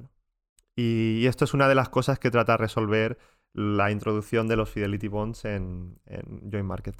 No sé, no sé, si te lo he explicado bien o si te he creado más confusión. Sí, lo que pasa es que hay mucho por desempaquetar aquí, así que te, voy a hacer unas preguntas sobre ello. Eh, tú has dicho que tú bloqueas una cantidad de, Bitcoin, de Satoshis, en una dirección. Eh, eh, ¿En una dirección cualquiera? ¿O, esta dirección, esto es una dirección que te da Join Market para tal fin? Em, esto te la genera Join Market. Es decir, cuando tú creas tu cartera, eh, y bueno, dentro de, los, em, de las opciones que tienes, es, es generar moneda con bloqueo temporal, se llama Time Locked Coin. Y tú le das a esa opción y te dice cuánto tiempo quieres bloquearla. Y, y, es, digamos, la granularidad es meses. Tú le dices, pues quiero bloquearla hasta septiembre de este año o hasta octubre de 2025. Y tienes que poner... un pues, time lock y le haces un timelock, tú lo pones el tiempo y entonces em, Join Market te genera una dirección y te dice, pues a esta dirección, por favor, envía tus bitcoins. ¿Ok? Y una cosa importante, que tal y como funciona ahora mismo, eh, no tiene por qué ser así en el futuro, pero tal y como está implementado, es eh, solo va a haber una UTXO para un Fidelity Bond. Es decir, que si tú vuelves a enviar más Bitcoin a esa dirección, se va a tomar como Fidelity Bond eh, aquella UTXO que tenga mm, más valor. Entonces, ten cuidado de no creer que voy a rellenar el Fidelity Bond, porque si no ha caducado, lo que estás haciendo es bloquear temporalmente más monedas que no va a ningún sitio. Vale, entendido. O sea que si yo envío un Bitcoin y luego envío medio, no me va a contar uno y medio como Fidelity Bond, me va a contar uno porque es la moneda más grande que he enviado de una vez, digamos, ¿no? Correcto, sí. De, hecho, yo hice la prueba y yo envié un poquito, eh, me contó como Fidelity Bond, luego a la semana envié un muchito y, vi cómo se actualizaba, pero solo por la nueva moneda, no por la, la anterior. Es como, ahora mismo pues la tengo bloqueada y, no está aportando de ninguna manera. De ninguna manera, no, no. Que una, una de las cosas interesantes, que, pero que todavía no está implementada, aunque lo dejan caer casi que para abrir boca, es que en algún momento te permitirán eh, bloquear monedas desde tu cold card, o sea, desde una cartera hardware. Que eso para la gente que, pues los hodlers de verdad o los holders que tienen em, bitcoins que no piensan tocarlos en años, si los tienes en una cartera hardware y te permite capitalizar ese valor como Fidelity Bond, eso sería maravilloso. Aunque, por desgracia, todavía no está implementado, aunque ellos dicen que eh, sería trivialmente fácil. Y digo, vaya hombre. Pero qué lástima que no, esté todavía. Interesante eso, sobre todo por la, paz mental de tener un, Fidelity Bond grande y saber que lo tienes en cold storage, que no lo tienes ahí en una, en una hot wallet. Entonces, hemos dicho que lo interesante de un Fidelity Bond es porque como tú puedes eh, guardar un Bitcoin, pero lo que Join Market está valorando es eh, el cuadrado de este valor, o sea, por lo tanto, un Bitcoin, pues, al ser uno, pues solo te lo estaría valorando como uno. Eh, pero bueno, vamos a poner el caso de que tienes cuatro bitcoins, ¿no? Y, puedes poner o dos identidades con dos o una con cuatro. En el caso de poner mm, dos, te, lo estaría valorando como si fueran cuatro, pero es que en el caso de poner cuatro, te lo estaría valorando como si fueran 16. Y decías que eh, esto sirve para tú, mm, entre comillas, garantizarte que vas a tener más mezclas, ¿no? Sí, porque eh, luego cuando un taker lista, eh, imagínate que llega un coordinador y dice, señores, por favor, eh, preséntenme sus ofertas. el coordinador recibe todas las ofertas de los makers y luego una vez que elimina aquellas cuya fee es demasiado alta, pues las ordena en base, entre otras cosas, pero en base a cuál es el fidelity más alto porque te está dando la garantía de que esa persona o la identidad que hay detrás de todo esto, pues es menos malicioso. A ver, no es imbatible esta triquiñuela, digamos, pero, pero sí, porque cuando se escogen las ofertas, pues se ordenan. Y una cosa interesante es que eh, a propósito han dejado los programadores de Join Market que un 12,5% em, de las ofertas que se cogen no tengan fidelity bond ninguno por una razón que explican que es que hay gente que a lo mejor lo que quiere es mezclar monedas consigo mismo y, pues no van a sacrificar monedas en un Fidelity Bond y entonces vamos a dejarle hueco para que estas personas sí que puedan mezclar consigo mismos sin necesidad de eso. Eh, pero mm, por defecto está que básicamente una de cada ocho veces, si no tienes Fidelity Bond, serás eh, escogido. Em, o sea, sí, vas a ser escogido ocho veces menos si no tienes Fidelity Bond que si lo tienes. Y, si lo tienes, pues va a depender de cuál es el valor de ese Fidelity Bond y, demás. Y eso, vale, eso es interesante. Si no ponemos Fidelity Bond, no es que nos quedemos fuera, vamos a poder seguir eh, generando interés mm, y haciendo coin joins, pero mm, una octava, mm, sí, una, con mucha menor probabilidad que la gente que sí que lo tiene. Y luego, dentro de los que sí que lo tienen, los que tengan más Fidelity Bond, más eh, valoración de Fidelity Bond, van a mezclar todavía más de los que, por ejemplo, hayan puesto 100.000 SAT de Fidelity Bond. Esto es así, ¿no? Sí, eso es así. Em, también hay otra variable que hay que tener en cuenta, y aquí ya entramos en las matemáticas del Fidelity Bond, que es algo... es complicadete. Pero mm, eh, está lo que se llama el, ratio de interés, o sea, el, tipo de interés, que es parte de la fórmula, o sea, el cuadrado, digamos, que te he dicho antes, el fidelity es función del cuadrado, pero no es únicamente función del cuadrado. Y esto es algo que me, causó algo de, de, confusión, porque tú puedes configurar, hay una variable que se llama tipo de interés, ¿no? que por defecto está en 1,5%. Y el tema es que un Fidelity Bond representa el valor que tú has dejado de ganar si hubieras metido ese Bitcoin en una cuenta de interés compuesto continuo y una serie de historias, ¿no? A un, interés, a un tipo de interés concreto. Y, ese tipo de interés lo puedes eh, modificar tú. Entonces, si tienes un tipo de interés más alto, sube el, el valor del Fidelity Bond. Y claro, cuando ves, digo, a ver, pero si yo soy un maker y yo sacrifico mis bitcoins pero yo soy quien decide el tipo de interés. Claro, pues me interesa poner un tipo de interés infinito. 200%, pero sí. Claro, 2000 o todo lo que me permita. Pero es que realmente no es así. O sea, aunque se usa para el, el Fidelity Bond, el tipo de interés, es el taker el que está usando un tipo de interés que el taker considera interesante para ellos. Es como. Es una manera, es, una especie de eh, botón para regular el valor temporal que le van a dar a los bitcoins sacrificados por otros. O sea, el tipo de interés, em, y perdona si esto es algo lioso, tampoco quiero em, oscurecer todo esto.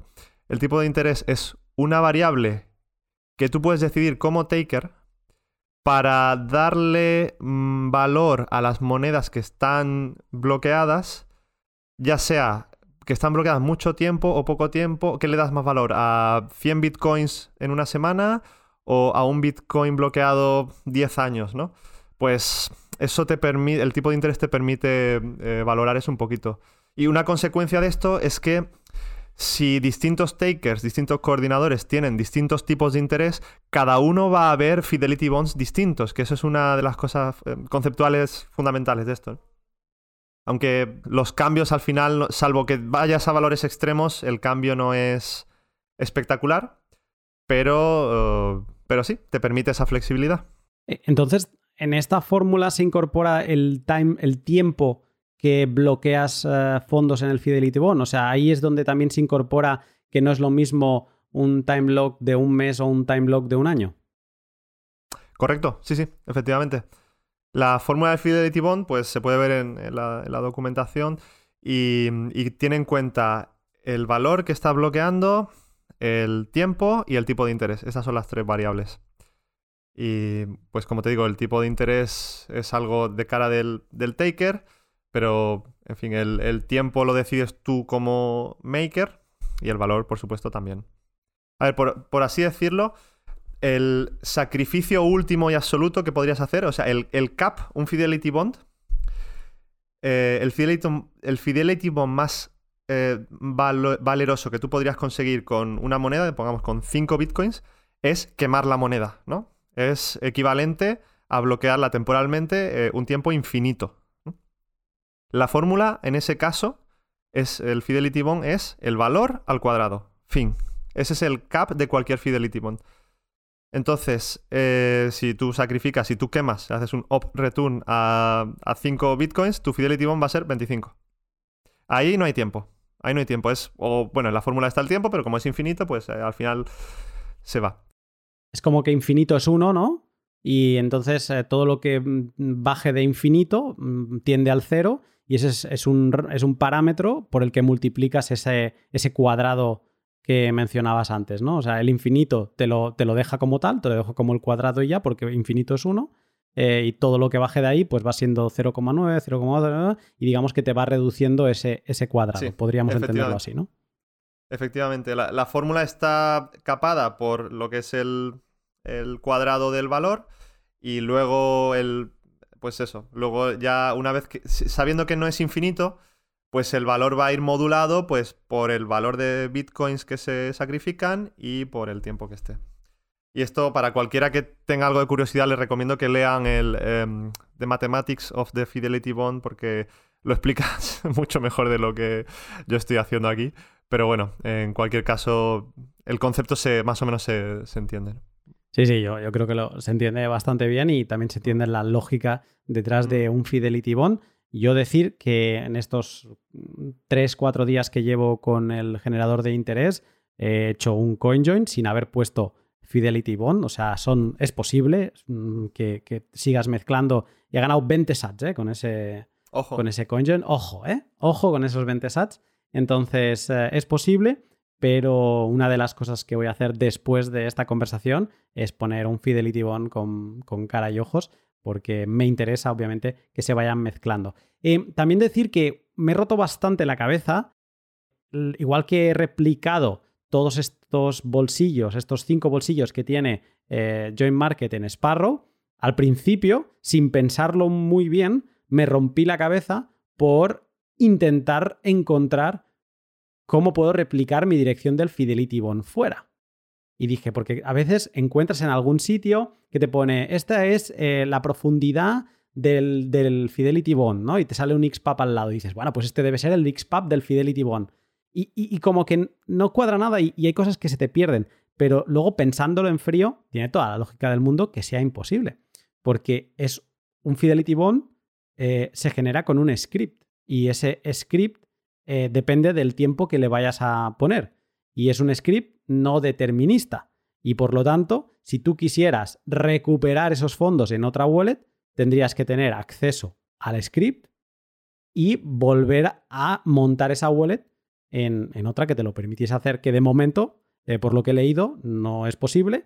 Y cuando tú quisieras recuperar tus fondos, tendrías que recuperarla en una wallet joint market, ¿no? Pero esto también es curioso de decir que yo creo que si tú tienes un Fidelity Bond de un Bitcoin y te, y te hackean tu, tu, Raspberry, ¿no? Y te, se te llevan tus fondos que tenías ahí mezclándose en Joint Market, yo creo que o se lo llevan, o sea, no sé si lo podrían, pero yo creo que no te van a poder vaciar el Fidelity Bond. Porque no, a no ser que tengan el script, que no sé dónde se almacena, yo juraría que, no lo van a poder encontrar ahí, o al menos no eh, descifrado yo creo que ese Bitcoin no lo van a poder mover, porque requieren conocer el script y requieren no solo la semilla, sino también conocer el script que desbloquea esos fondos. O sea que eso puede ser, es algo que tengo que investigar más, pero sí que me parecía interesante comentar por la parte de que no es recuperable de forma fácil por otra wallet y por la parte de que no es fácilmente recuperable por nadie, ni por ti ni por un ladrón. Mm, hay, algo que comentar que es totalmente cierto lo que dices. En otra wallet ahora mismo no, se puede recuperar. Es un script y además es customizado por lo que dicen los desarrolladores. En la wallet de, eh, de Join Market, cuando tú tienes el Fidelity Bond, sí que lo ves ahí, pone locked cuando está bloqueado. Cuando ya pasa el tiempo, ya ha expirado el tiempo de bloqueo, ya sí que lo puedes transferir desde tu join market, como si fuera una moneda cualquiera. Aunque por, defecto y por cómo funciona, automáticamente se te queda congelado, ¿no? Entonces si quisieras enviarlo tendrías que descongelarlo primero esa moneda y luego enviarla. Pero sí, lo que tú dices es una buena cosa para pensar, ¿no? De el script donde se guarda y quién sabría cómo hacerlo. E, es algo que no... cómo, cómo hacer el backup, ¿eh? Porque Em, mm. te dicen, cuando lo lees en los grupos de Telegram de Join Market y demás, te dicen, no, no, es que solo lo podrás recuperar con, otra wallet Join Market. Y yo pienso, ya, pero el script no está dentro de mi semilla. O sea, yo con la semilla, si solo tengo la semilla y se me rompe todo el nodo Raspberry y yo no he hecho ninguna copia de seguridad de, de ese script, yo no voy a poder recuperar ese Fidelity Bond. O sea, que es algo que me falta acabar de investigar porque de alguna manera ¿tendría que yo hacer una copia de seguridad de ese script? Sí, eh, tienes toda la razón. Ahora que lo dices, no había pensado. Digo, si ahora se me rompe la Raspberry, ¿qué pasa? bueno, tendré que investigarlo yo también, honestamente, ahí, me pillas. no, no, no, está, bien. Eh, es algo que, que, me toca. Antes ah, decía que voy a hacer un Fidelity Bond al acabar este podcast. Bueno, quizá voy a mirar esto primero y cuando sepa cómo hacerle el backup, entonces haré el Fidelity Bond. Vale, perfecto. Hemos llegado a un punto donde creo que tenemos una imagen clara de lo que es el generador de interés, que mm, haciendo un par de pasos, definiendo unas comisiones, cuánto es el conjoin mínimo que quiero hacer, pues las monedas que tengo dentro de esa wallet se van a estar mezclando solas y yo voy a estar ganando unos uh, satoshiños, como dirían los amigos bitcoñeiros, eh, mientras tanto, o sea que perfecto, por la parte del generador de interés, pues no, no hay queja. Y luego, para que, digamos, protegernos de ataques internos que pueda haber em, dentro del sistema de Joint Market, pues se crearon los Fidelity Bonds, que aparte de darnos protección, también eh, nos aceleran eh, este proceso de ganar sats y de mezclar nuestras monedas. Muy bien, esto es la parte pasiva, entre bastantes comillas, porque requiere bastante trabajo, eh, pero esta es la parte pasiva de Joint Market, de los que aportan liquidez para que gente con prisa haga CoinJoins. Y entonces tenemos el otro lado, los takers, los que vienen con prisa y dicen, no, no, no, yo aquí de esperarme, no me hables ni de Fidelity Bonds, no me hables de nada. Yo vengo a Join Market a hacer un CoinJoin y además de esta cantidad, ¿no? Em, ¿Qué opciones tenemos para hacer CoinJoins em, en modo taker? CoinJoins acelerados al momento y cuando yo quiera dentro de Join Market. Pues eh, como taker hay dos opciones, que es la de el envío de pago pues colaborativo o pago en CoinJoin, como quieras llamarlo, y luego una especie de vuelta de tuerca a esto es el Tumblr, que es una manera de preprogramar una serie de pasos para semi-automatizar lo que es crear un CoinJoin bajo demanda por, por tu parte, ¿no? Pero vamos a empezar con el rol de Taker en su fase o en su faceta, perdón, más, sencilla, que es la de quiero hacer un pago y quiero enviarlo a una dirección, ya sea de un, un, bolsillo de mi cartera Join Wallet o ya sea un pago a quien sea. Una de las primeras cosas que te dice Join Market es, bueno, eh, ¿de qué bolsillito vamos a sacar las, monedas? ¿no? Y ahí es donde tú tienes esa opción de coin control. Primero diciendo de qué bolsillo. Y si lo que quieres es que de ese bolsillo no se usen ciertas monedas, tendrías que previamente congelarlas, ¿vale? Hay, como te decía antes, ¿no? El freeze, la opción de congelar, y pues tienes que hacerlo manualmente. Y, en la interfaz, digamos, de Joinbox o... Bueno, ahora mismo tiene que ser todo casi que manual, ¿no? Y, y entonces tú dices, pues quiero que, por ejemplo, del bolsillo cero que me envíes, me hagas un sweep, por ejemplo. Un sweep es cogerlas todas y, dejarlo vacío. Pues que me hagas un sweep y lo mandes a esta dirección. Y a lo mejor es una dirección del bolsillo 1 e interno. Y haces eso y te va a preguntar cuántos makers quieres mm, recolectar, cuánta gente quieres que, que forme parte de este CoinJoin. Puedes hacerlo si no quieres con nadie, entonces no sería un CoinJoin, simplemente es una transferencia de Bitcoin normal y corriente pero obviamente si estamos en Join Market es porque algún interés tienes en, crear CoinJoins. Pues tú le dices, sí, pues quiero por defecto, mm, no sé, ponme 4 o déjalo aleatorio. Y tú le dices que adelante, adelante. Y al final, pues eh, el valor, o sea, tienes que elegir el valor, cuántos eh, CoinJoins quieres hacer y ah, cuál es la dirección de destino. Las fees también, ¿no? Tus máximos de fees, creo. Correcto, sí, las fees, las fees, sí. Yo, ahí siempre le doy eh, next, next, porque como también lo tienes configurado en un ficherito, si no pones nada es como, pues, lo que tienes en el fichero de configuración es lo que se va a tomar, ¿no? Efectivamente, las Y luego también sale, salen unas fees como muy altas de máximos, pero también te sale un cartel que te dice, van a ser bastante menor que esto. Esto es simplemente tu máximo. Y luego yo estaba, mm, iba con miedo la primera vez y y está súper bien porque mm, antes de darle al OK definitivo, hay un momento donde te dice, mira, hemos hablado con todos los makers y esto en verdad te va a costar tantos sats, ¿no? Y tú tienes la última palabra. Entonces está, eso está súper bien. Sí, no, no, solo eso, sino que te da una estructura JSON, digamos, con todas las transacciones o con todos los inputs que van a ir a tu, a tu transacción y como dices, ¿no? Los, eh, te va a costar esto. Y, además te dice, esto es por eh, la tarifa de CoinJoin y esto es por la tarifa de la red. O sea, como que te... Eh, desglosadito, sí. Sí, está bien desglosadito y, y, si dices, ah, pues, pues no quiero, entonces le dices que no y no lo haces. Que es una cosa que también hay que tener en cuenta. Si, tú tienes solo tres intentos por UTXO que quieres mezclar. Y esto está como protección para evitar el espionaje o el chain analysis y todo este tipo de cosas. Porque imagínate una persona que se dedica a probar todas las combinaciones posibles, no hace más que eh, inundar el sistema de mensajería, ¿no? El, messaging protocol este, con em, requests, con peticiones. Con intentos, ¿no? Sí, con intentos. Intentos que no se ejecutan efectivamente con intentos que no se ejecutan. Entonces, lo que estás obteniendo es un montón de información de makers interesados y al final eh, tú no estás nunca llegando al paso donde envías la transacción.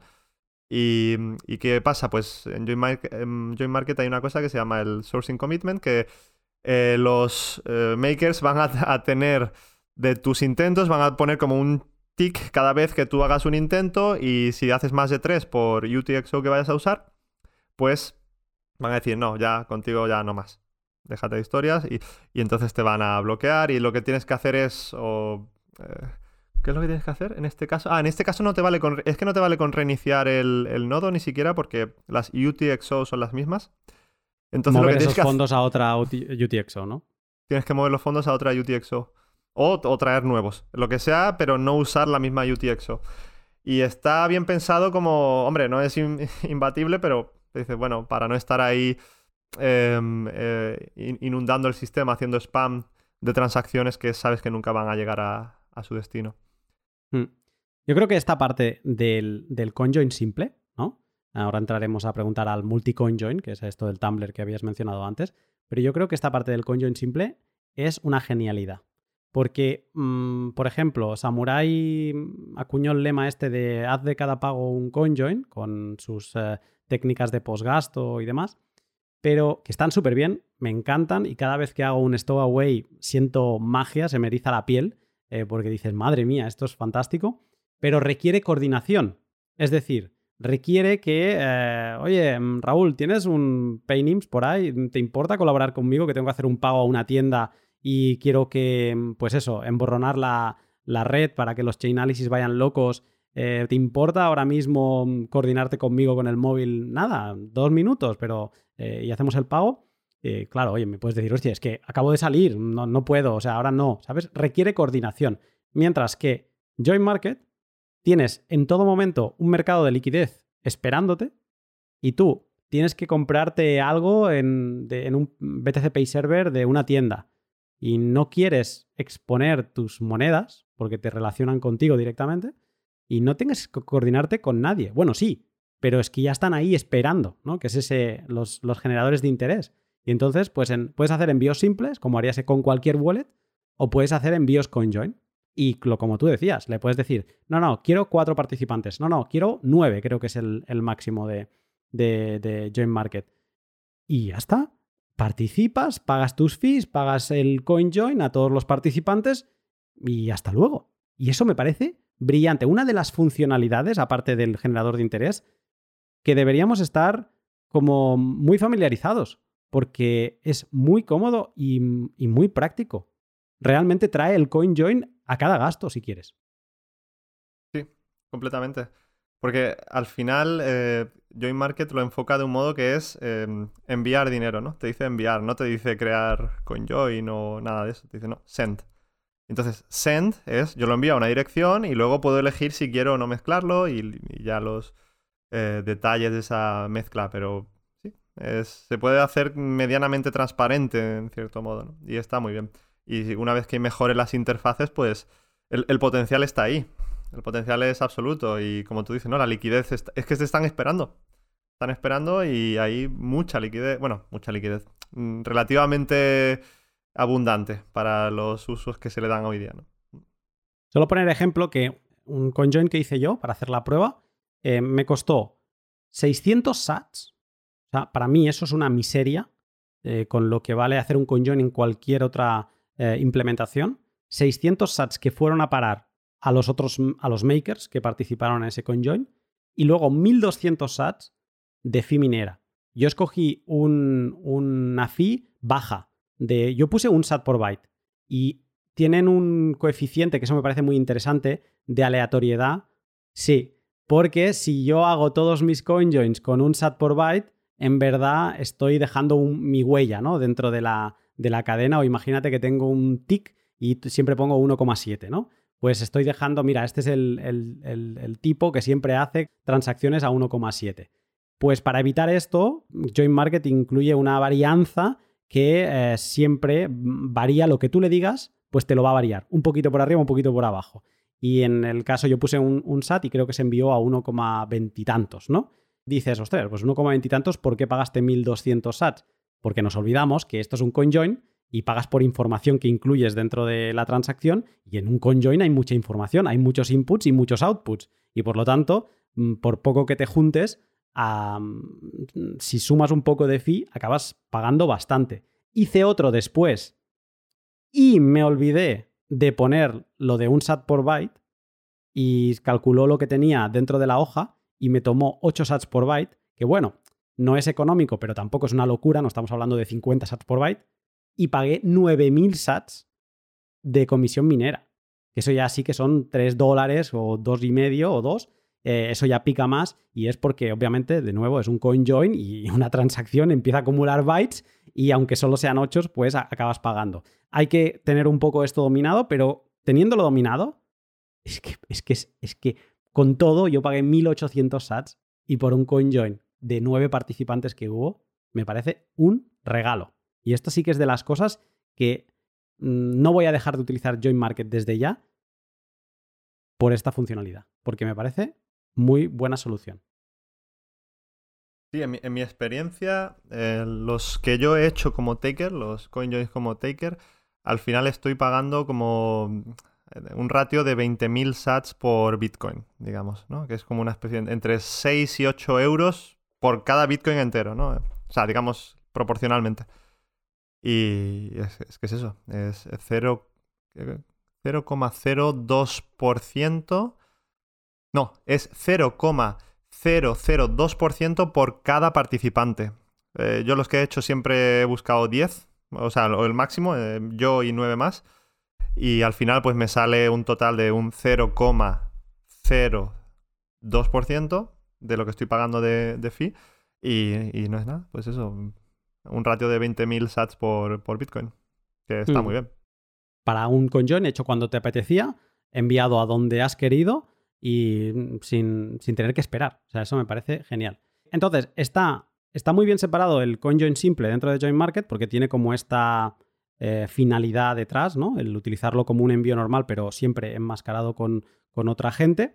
Y luego tiene esto que se le llama el Tumblr, que está pensado no tanto para hacer pagos, sino para alguien que quiere mezclar sus monedas, que las quiere mezclar varias veces y siguiendo, digamos, como un, una pauta, una calendarización ¿no? que, preparas antes. Em, ¿Qué me puedes contar del Tumblr? Sí, el Tumblr es una funcionalidad un poco más exótica que tiene Join Market, que combina pues, las ventajas de el taker, de la coordinación de una única transacción, las y lo que hace es poner distintas transacciones en un orden y en un formato concreto para que se ejecuten siguiendo un, calendario, ¿no? Como dices. Entonces, eh, JoinMarket te permite decir, bueno, vamos a mezclar eh, X monedas de... Empezamos y tú puedes decir de cuáles, de qué bolsillitos, del mix depth 0, del 1, del 2 o de los que sea, ¿no? Y dentro de cada uno de ellos te permite decir, bueno, qué fracción del valor de todo ese Mix depth quieres mezclar. Pues tienes que especificar 0,1%. Eh, Eso va a ser una transacción. Las, eh, vamos a esperar 10 mm, segundos o 40 segundos o lo que sea. No sé si la esperas por bloques o por tiempo. La verdad que ahora mismo no sabría decirte, pero... Creo que es por tiempo y creo que el, mm. por defecto es una hora. 60 minutos, que luego también le aplican una varianza y si te ponen 63, 64 o así. Sí, vale, pues eso, eh, al final es el valor, la fracción del valor de ese mix depth que quieres mezclar, em, el destino, la dirección de destino, a dónde va a ir, que ahí pues tienes varias opciones, o poner una dirección que tú pones, que pegas, por ejemplo, esta es la dirección de otra cartera que no tiene nada que ver con esto, o, pones el valor que es internal, y si pones internal lo que hace es mandártela a la siguiente dirección interna, o no me acuerdo, había como dos o tres opciones que podías poner. Eh, como te digo, el tiempo de espera y luego, pues, nada, el siguiente. Eh, venga, otra fracción del valor de ese mix depth. El tema es que por cada mix depth, por cada bolsillito, todas las fracciones tienen que acabar sumando uno para que sea del valor disponible en ese mix depth, que es el máximo que tú puedes hacer, eh, que, el máximo que tú puedes mezclar, ¿no? Por mix depth, pues lo que hay obviamente en eso. Luego, el siguiente mix depth, eh, siguiente bolsillo, igual. Dices, pues vamos a hacer todas estas transacciones.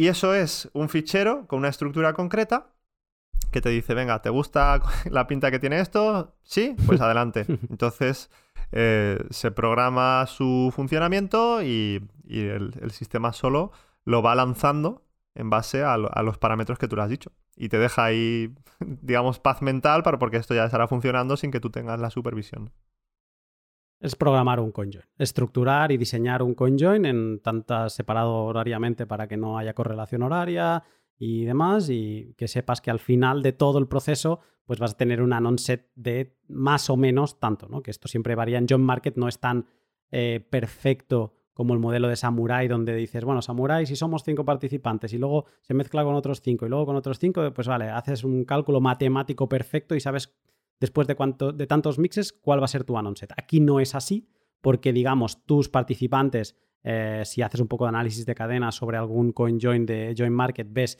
cómo hay gente que no ha hecho esa higiene que hablábamos al principio de congelar monedas y demás, y ves que están eh, uniendo mixes antiguos y por lo tanto a ti no te están dando toda la protección que debería. Pero bueno, aceptando que no es un sistema perfecto, sabes que después de 4, 5, 6, 7 mezcladas que tú has programado, pues mm, te van a salir unas monedas con mayor privacidad de las que, por ejemplo, partías y mm, bueno, el Tumblr es eso, es eh, programar un coin join en lugar de hacer de maker y dejar que te los vayan haciendo de forma gratuita, pues es el otro lado, ¿no? Es, no, los quiero ya y los quiero de esta manera y voy a pagar por ello y lo acepto. O sea que esto, eso es así. Y, con esto yo creo que hemos visto las principales características de, Join Market. No sé si verás tú que nos hayamos dejado alguna, pero yo me quedo con eso. O sea, la posibilidad de ganar eh, anonimato, anon sets y satoshis mm, sin pagar nada, haciendo de generador de interés.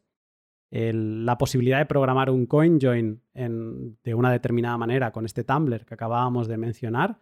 Y una de las cosas que me ha dejado a mí prendado es la posibilidad de hacer realmente de cada pago un coin join eh, sin esperas, sin roturas de cabeza y a un coste muy asequible. Sí, sí. Eh, absolutamente. O sea, ventajas tiene muchísimas, entre ellas todas las que has dicho. Y hay una cosa que sí que quería comentar también, que es la resiliencia de, de Join Market. Porque en el sistema de mensajería que usa para coordinar todo esto, que es el IRC, como hemos dicho antes, se usa IRC porque es una capa que es muy conveniente, pero que no es absolutamente dependiente de, eh, del IRC. Es decir, el, protocolo de mensajería se podría programar sobre otro sistema de mensajes. claro, se podía programar en Telegram, en Twitter incluso, si, si, la API de Twitter lo permite, que no, creo que no que sea un problema, pero en cualquier caso es como si eh, en algún momento Join Market fuera atacado por los servidores IRC, pues alguien podría decir, pues sí, vamos a programar el mismo sistema de mensajería en otra plataforma. Y, y, eso me parece que también hay que tenerlo en cuenta, aunque por ahora no es algo que exista, pero es una potencialidad basada en el diseño de Join Market, que es, importante tener en cuenta. Es, brillante cuando te das cuenta cómo funciona Join Market, que es eso, es un protocolo eh, con sus reglas, ¿no? De, pues eso, lo que veníamos mencionando, de en base a los Fidelity Bond, esta gente puede mezclar más, esta gente menos, esta gente no le hacemos ni caso porque la ha intentado tres veces y tal. Eso es como todo el protocolo de, Join Market, eso es un código que está escrito y, y, lo bonito es que la ejecución sobre los canales de comunicación que trabaja, pues pueden, ahora son unos, pero mañana pueden ser otros. No hay coordinador central, o sea, mm, se puede descabezar la dirección de, de Join Market, que lo único que pasaría es que seguramente no tendría actualizaciones, pero la versión actual seguiría funcionando, eh, porque los coordinadores son todos aquellos participantes takers que vienen y quieren hacer un conjoin con, con las prisas, y, es, genial. O sea, yo creo que es muy necesario conocer la esencia de, Join Market porque respira Bitcoin por todos lados, aunque, eh, como hemos venido explicando, no tiene un CoinJoin perfecto, eh, requiere saber lo que estás haciendo, pero sí que es una solución muy válida. En un pod normal, ahora te diría, Raúl, muchas gracias por tu tiempo, por este esfuerzo que, que implica el tener que explicar todo esto solo con audio, pero en este te voy a pedir ¿Puedes compartir pantalla un momento y enseñarnos qué tal luce esto de Join Market? Por supuesto. Vamos a ello. Un momento.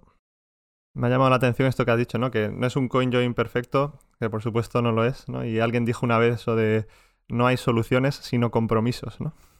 Y es que es eso, ¿no? Hmm. Todo en Bitcoin es un compromiso. Y que nadie se piense. O sea, yo creo que uno de los éxitos de Wasabi fue hacer una wallet que Requería nodo, pero no era un nodo eh, como el que conocíamos hasta la fecha, era un nodo de, filtros compactos y entonces se te descargaban 300 megas eh, y ya está, y ya podías eh, como empezar a funcionar. Y la gracia de la facilidad que tenía Wasabi o que tiene mm, es que nada, era una pestaña, CoinJoin, le dabas a, a funcionar y ya está, y funcionaba. En teoría está súper bien, porque tenías el nodo, que te lo acabas de descargar, utilizaba esta técnica de filtros compactos, la comunicación con nodos que, te aportaban esos bloques también era aleatorio, o sea que también por esa parte de privacidad. El problema que tiene es que el, CoinJoin eh, parece no tener un buen diseño y acabar filtrando información para los analistas de cadena y por lo tanto no tiene sentido. Pero ese era el, punto fuerte, que era descargar y apretar un botón. Ya está. Join Market no es eso. No vas a llegar a Join Market descargando y apretando un botón. Eh, vas a llegar a Join Market con mucho aprendizaje, con ganas de ponerte en la línea de comando o con alguna de las soluciones que están por llegar que te lo harán más fácil, pero también te van a requerir que sepas qué es una moneda, un UTXO, qué es el coin control y qué gestión hacer de esas monedas antes y después de, un CoinJoin. Efectivamente. Sí, pero no, no es todo, no, es como llegar y apretar un botón, pero vamos en esa dirección, lo cual es esperanzador. Vamos a ver por qué decimos eso además, ¿no? ¿Qué estamos viendo ahora mismo? Pues mira, esto es la primera versión que acaban de sacar un grupo de programadores de una interfaz web para Join Market, ¿vale? Esto eh, es completamente nuevo, de, creo que tiene una semana. Eh, es, mira, como aquí dice, es una release pre-alfa. O sea, es que no es ni siquiera la alfa y efectivamente eh, falla bastante. Porque, bueno, he tenido varios problemas a la hora de recrear la cartera, etcétera, etcétera. Pero en cualquier caso, Aquí vemos los elementos principales de lo que sería una cartera de Join Market, ¿no? Eh, tengo, mm, por contextualizar, o sea, para llegar aquí he tenido que arrancar eh, la API de este estoy accediendo aquí a mi nodo que lo tengo ahí corriendo aquí al lado y he tenido que arrancar la API de Join Market. En mi ordenador local pues tengo que arrancar el código de esta interfaz este código se está conectando con la API, que es esta, y al final está comunicándose con mi browser, y mi browser local pues eh, se crea una dirección y estamos viendo lo que hay en la cartera de Join Market. La, cartera de Join Market es menos atractiva, obviamente, pero tiene muchísima funcionalidad. Y lo primero es cuáles son las carteras, ¿no? Eh, porque tienes, puedes tener varios ficheros, ¿no? Pero solo puedes abrir uno y verlo. Eh, he dejado este abierto porque como tardaba un poquito por esto de que estamos grabando, digo, bueno, voy a abrirlo ya. Y... Pero el dashboard principal, que es este, tú le das clic aquí.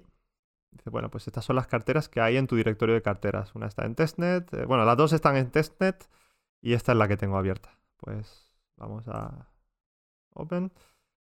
Tarda un poquito en cargar. Eso es porque puedes tener varias carteras a la vez, varias wallets eh, en paralelo. Eh, creo que solo puedes tener una abierta a la vez, ¿vale? Activa. Pero puedes cerrar la que tengas abierta y, y abres la siguiente, o sea que no hay problema. Y, esto es una cosa bastante... Eh, esto es nuevo, digamos, con respecto a cómo funciona Join Market. Han tenido una especie de brainstorming para decir cómo podemos hacer esta cartera súper atractiva usando los conceptos de Join Market, ¿no? Y lo que pretenden darte eh, a ver aquí con esta visualización es que las cinco bolsitas que hemos hablado antes, los mixed depth, se pueden interpretar conceptualmente como pasos en la escala de privacidad, ¿vale? Vale. Es decir, podíamos empezar... Um, no, es que podamos, es que mm, las mejores prácticas nos dicen que todo lo que son depósitos nuevos lo rellenemos en la bolsita número uno o la que está más abajo y por eso la colorean tiene poca protección, ¿no? Sí, tiene poca protección. Tiene solo un escudito. Tiene un escudito, efectivamente. Y a medida que vamos haciendo coin joins, van saltando hasta que llegas al, al, al MixDep 5, que es el que tiene máxima protección. Ojo con esta interpretación, que no es exactamente así, por todo lo que hemos dicho antes, ¿vale? Esto realmente como funciona es circular, que una vez que llega aquí, em, pasarían aquí, entonces, ¿quién te dice a ti cuál es el valor último de esto?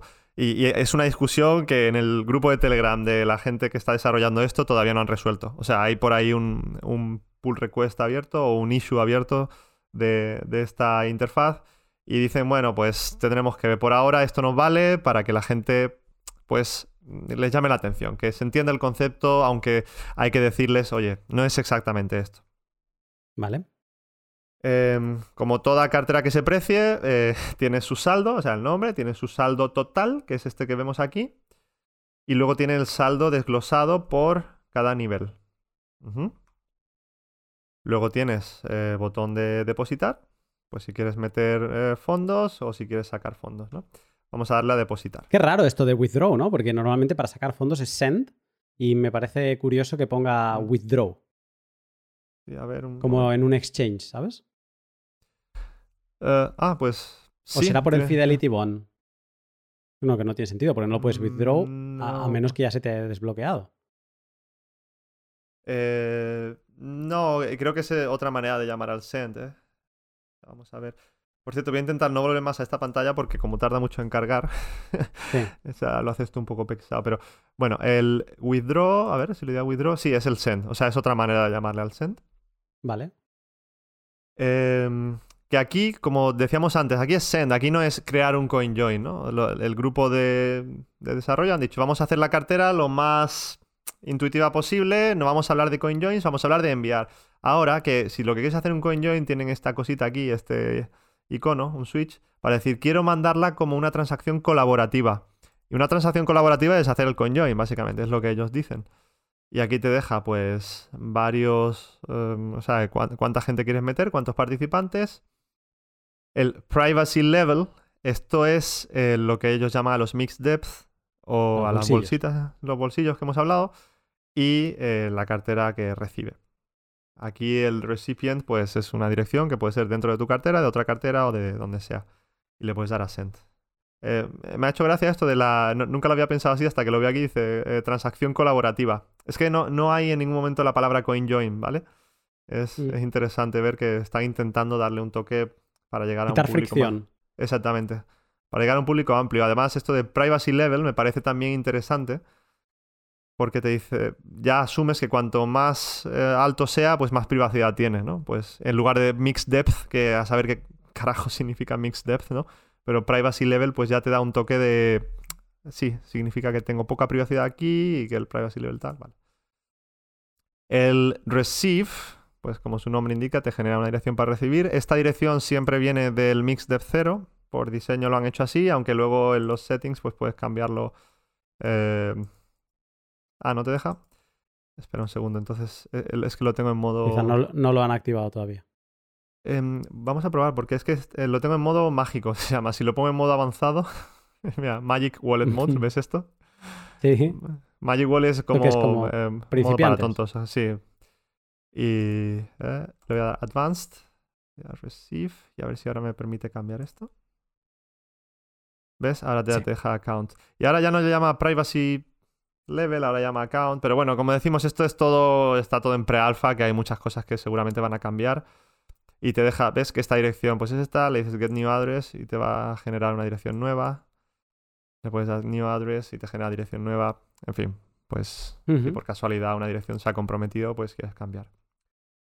Y, ah, otra cosa interesante es que te deja ver, eh, bueno, te- ocultar el balance. Si le das aquí, Show Balance, te lo muestra. Y eh, te lo puede mostrar o en Bitcoin o en Satoshis. Y han, ojo que han optado por este iconito por el Satoshi. A mí me gusta mucho. Bien, además. bien. Sí, yo soy de este equipo. Yo no soy Sí, de. sí. No sé qué otros equipos hay, pero yo soy de este. Había uno por ahí que fuera como, como la arroba, pero con una S. Eh, me gusta Sí. más este, la verdad. Sí. Y luego también tiene Eso- pestaña de. Earn, o sea, también puedes coordinar Es- el, el generador de interés desde aquí. Hostias, está muy bien. Además, eh, más fácil imposible, ¿eh? Eh, Le das a Earn, eh, puedes decir oferta relativa, ¿no? Que es un porcentaje, que puedes, a medida que vas cam- cambiando, pues se actualiza aquí lo que vas a ofrecer. Eh, y es eh, opción absoluta. Si no la activas, absoluta. Pues son 250 sats. Esto no es porcentaje. El mínimo y le puedes dar a Start. Y además te deja un botón de ver el report, ¿no? Que esto si lo tuvieras ahí generando y hubiera CoinJoins, te irían saliendo cuántos, CoinJoin, cuántos CoinJoins has hecho, cuánto te han generado, ¿ves? Earned en Satoshi. Y, y te da pues esa opción de verlo. Y de hecho, si le das a Start, eh, Service Starting, a ver, en aquí debería estar Fail to create offers. Don't have any coins left. Bueno, esto está todo en testnet, hay muchos fallos que, en fin, tendría que ver de dónde vienen, pero en general ves que este está eh, Join, Join Market Pit, eh, Pit Test. Estos son canales de- del IRC En algún momento esto se conectará y bueno, pues es, que realmente el Join Market en la testnet eh, va como el culo, o sea, no, no funciona y, y, si tengo suerte a lo mejor se mezcla, pero lo tuve el otro día dos días tratando de hacer de maker y no, no me funcionó, no, no se hizo ningún, eh, ningún CoinJoin. Bueno, esto en, algún momento pondría service eh, is started, aquí te pondría stop y este circulito eh, se pondría en verde. que me parece un detalle bastante interesante, ¿no? Porque puedes estar aquí y si esto está en verde sabes que tienes el maker ahí corriendo. Que bueno, en fin, no es gran cosa, pero ojo, como usabilidad pues ya te da eso. A ver, eh, es, muy bonito lo que han hecho.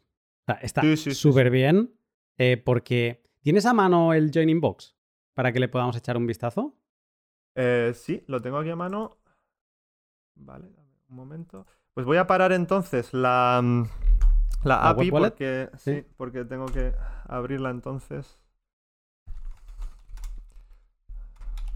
para ver la comparación con de dónde veníamos.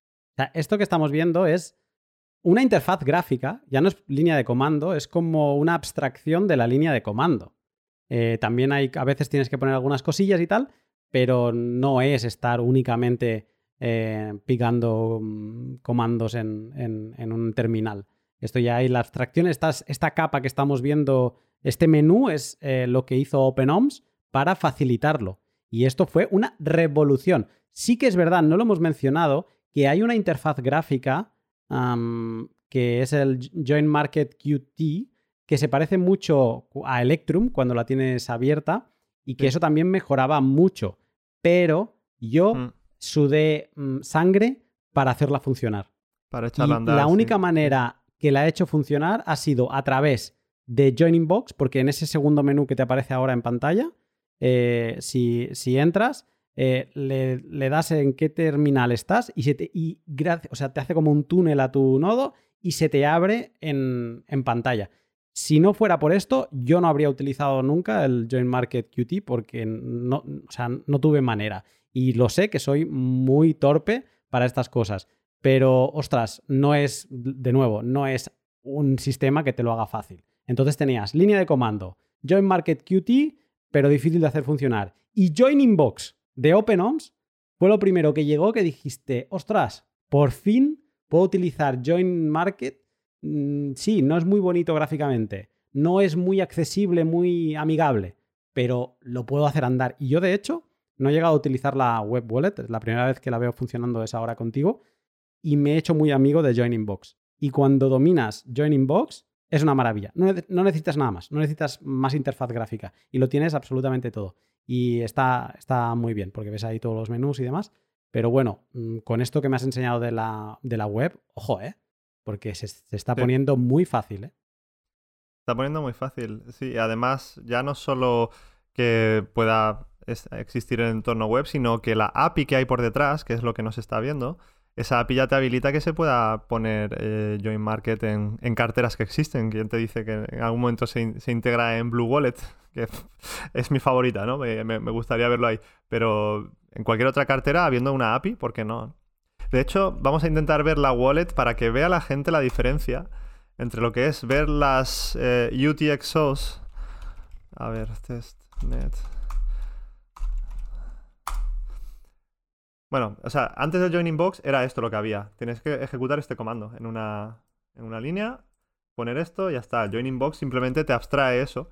Y ahora pues pongo el, el password. Y ahora me disculpáis porque esto pues tarda un poquito. Tarda un poco, sí, tarda un poco siempre. Y esto. Eh, esto, ah, bueno, como hemos desconectado la API, pues ¿Ves? Si tiene estos pequeños detalles que dices, oye, los que han hecho la API saben lo que estaban haciendo. O sea, antes no lo, hemos dicho, pero aquí ponía connected, ¿vale? Y estaba en verde. Mm. Eh, y bueno, lo que pasa es que ahora ya no hay nada porque no está la API funcionando. Y mientras. Mira, creo que es un buen momento. Mientras se está decodificando, puedo mostrar también otra cosita, que es lo que te decía antes. Esta web bitcoinkpis.com barra privacy. Y si le das a esta, creo que por defecto sale Whirlpool, pero si le das aquí a Join Market, tienes un montón de gráficas sobre la evolución de Join Market y estadísticas interesantes. Y esta es a la que yo me refería antes. El volumen de Join Market, ves, estos últimos meses ha estado bajito en comparación con, pues no sé, de, octubre hacia atrás, ¿no? Y, y, yo creo que yo empecé a usarlo aquí en esta semana. Digo, madre mía, es una de las semanas en las que menos volumen históricamente ha habido. Aquí me puse yo. Y, y bueno, pues veremos cómo evoluciona.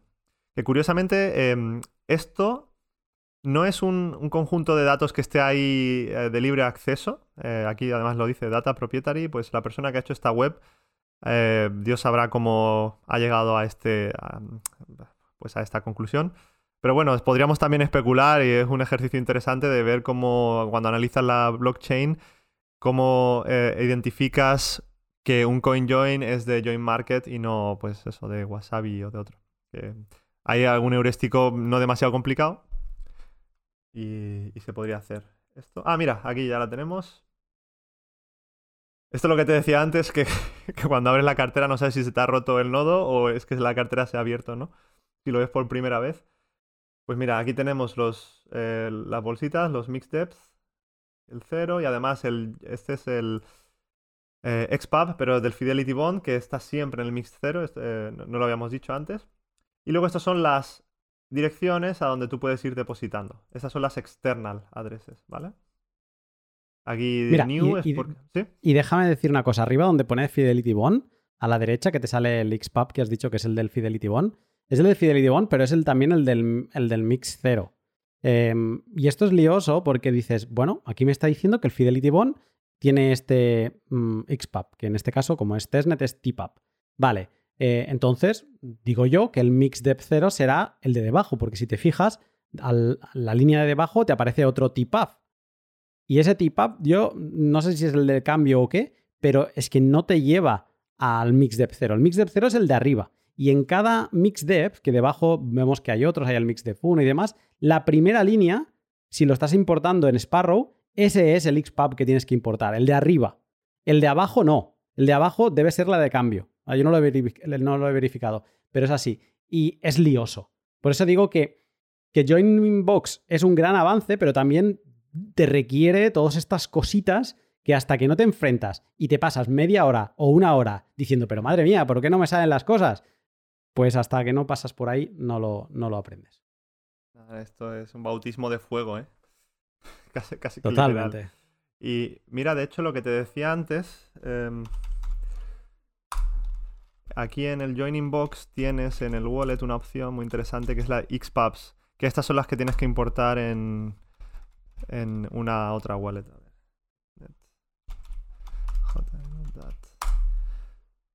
Ah, vale.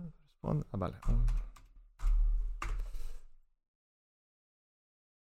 tardará un poquito.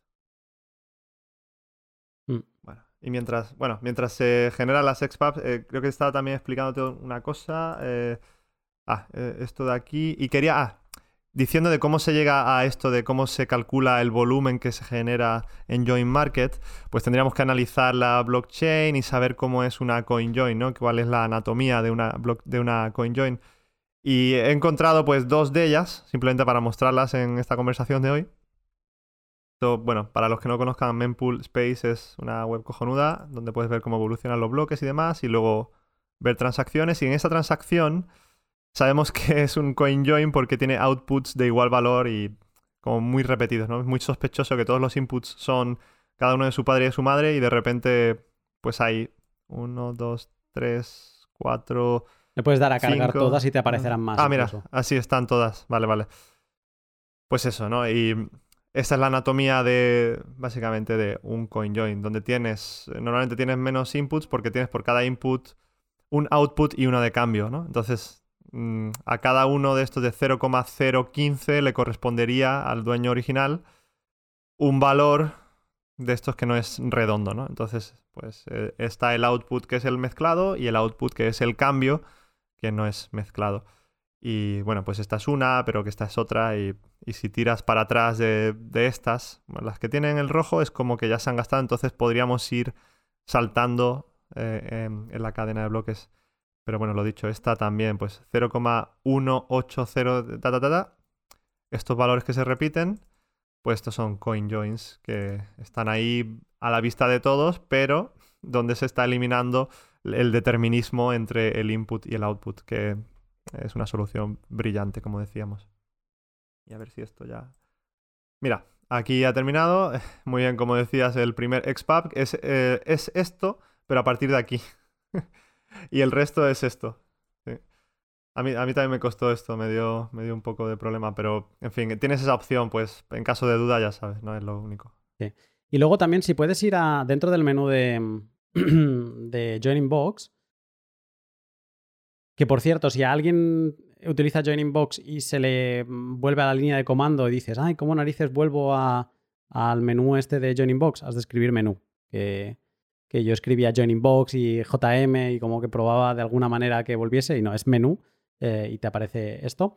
Entonces, si te vas a Maker, que como está en testnet, esto que vamos a ver seguramente no aparecerá nada, pero y le das a Stats, esto es mi hobby cada mañana cuando me levanto. Es entrar ah. aquí y entonces te dice, aquí ves abajo la, identidad en concreto que tú tienes, que la podríamos verificar. Ah, si acaso podemos eh, intentar encontrar, no sé si la tienes a mano, la web esta de donde se ven todas las órdenes, que es Nix Bitcoin o algo así. Esta. Pero no, sé si, pero no sé si esta tiene testnet. No, no, no, pero da igual. Es, ah, eh, pero donde vemos que ah. pone en la segunda columna que pone counterparty, pues ahí eh, tú verías o deberías una vez tienes el generador de interés funcionando, eh, dejas nada, un cinco minutillos que se actualice todo, eh, es muy rápido y deberías poder encontrar tu identidad aquí para ver que realmente estás ofreciendo servicios de, Yield Generator. Y aquí ves, vemos todos los parámetros estos que hemos comentado durante el podcast, pero si vuelves a, a, a Joining Box, aquí lo que acabas viendo es cuánto tiempo lleva en funcionamiento tu generador de interés en la línea de abajo y arriba es en el día de hoy, en el day, la primera columna, cuántos CoinJoin has hecho. En esta semana, cuántos CoinJoin has hecho. En este mes, cuántos. Y en general, ¿no? Y entonces también abajo, en este día, cuántos sats has ganado. En esta semana, cuántos sats has ganado. Y eso está muy bien. Y yo que soy catalán y obviamente nos gustan los satoshis, satoshi y cada satoshi es un satoshi, pues levantarme por la mañana y entrar a este panel es, es paz mental. Pero de momento triste porque solo he hecho un CoinJoin y la, idea es saber si esto se acelera o si gracias a este podcast, a esta charla, pues más gente se anima y entra más liquidez y empezamos a hacer de, cada gasto un, un CoinJoin. ¿Algo más que te gustaría enseñar de, de Joining Box, de, Join Market en general? Mira, como lo hemos tocado muy de pasada, pero creo que este order book es muy interesante. Esto, bueno, esto está alojado en una web de alguien que ha tenido a bien compartirlo con el resto del mundo. Pero esto lo puedes em, crear tú en local para ti mismo desde, desde el Joining Box. Tienes esta opción de Offers. Le das aquí. Eh, le dices a Start Watching Locally. Y bueno, como lo tengo en testnet, esto suele fallar muchísimas cosas, entonces no. Pero simplemente que la gente sepa que funciona muy fácilmente dándole aquí. Te dice, bueno, pues ahora ya que lo has arrancado, puedes meterte en esta dirección en local y puedes ver tu instancia si no te fías de esto que estás viendo. Aunque bueno. Y aquí se pueden ver eh, por cada oferta. A ver, vamos a poner, vamos a ordenarla por el, tamaño máximo que podrías mezclar eh, de este usuario. Pues este ofrece 299 eh, bitcoins. tiene un valor, o sea, este ha, ha metido en Fidelity Bond bastante, un valor bastante alto. Igualmente te está ofreciendo como mínimo, pues puedes tener, ¿cuánto es esto? Eh, Son 50.000 satoshis para mezclar, etcétera, y contribuye 20 satoshis en la miner fee. Eh, aunque luego tiene una fee un poco alta realmente, ¿no? En fin, y, puedes ver uno a uno el mercado. A mí me parece muy interesante como experimento mental a, la vez que práctico de un mercado completamente transparente donde los precios de, de las mezclas o los precios del producto o del servicio que se está ofreciendo eh, se está viendo eh, cómo evoluciona momento a momento, ¿no? Y es, eh, muy interesante. Y aquí mm, está. Y lo que hablábamos, ¿no? Que mm, podemos mm. ver gente que no quiere cobrar nada, que lo que busca es em, simplemente pues que se le mezcle, ¿no? O sea, gente que no te pide fee de ningún tipo. El primero que aparece arriba no tiene ni fee ni absoluta, ni parcial, ni, ni nada. Quiere que, que a partir de 27.300 sats que, que le mezcles. Que le mezcles, hasta 4,6 bitcoins. O sea que aquí no tiene bond, entonces bueno, pues está ahí eh, perjudicando sus opciones, pero en fin, ya cada uno sabrá lo que hace. Eh, muchas veces esto es un poco eh, ensayo y error, ¿eh? Yo también la, primera, las primeras veces que probé esto lo puse con una fee de un Satoshi, digo, algo simbólico. y, de hecho mi primer CoinJoin fue de un Satoshi. Y, luego pues he ido probando un poquito más, a ver cómo van las cosas, le metí el Fidelity Bond y, y hasta que más o menos. Pero como esto todavía no hay tanta liquidez, creo que es un experimento muy a largo plazo. Esto es algo a, a 12 meses, por ejemplo. Yo lo tengo personalmente como que ya veré los resultados eh, el año que viene. Eh, de cómo mm. funciona todo esto. Pero en fin, que está muy bien el, order book este. Te decía al principio que yo rescaté una Raspberry que estaba utilizando para cosas de controles de consumo y demás, una madriguera eh, que me empujó eh, Luis de, Domótica Solar después de grabar el pod de minería solar con él. Y, mm, lo probé para, para estar preparado para el podcast. Y mira, ya me estoy comprando otra Raspberry porque ese, el, el Joining Box, no lo voy a detener, lo voy a dejar funcionando y lo he incorporado dentro de mi flujo de, gestión de huchos personales porque me parece muy interesante y voy a seguir explorando esa parte que nos ha quedado pendiente de cómo hacer el backup del Fidelity Bond, porque sí que quiero poner un poco más de skin in the game y a ver si consigo que, se me hagan más mezclas y, tener pues eh, mis eh, UTXOs más eh, emborronados dentro de la cadena de bloques. Y la domótica para, otro momento, ¿no?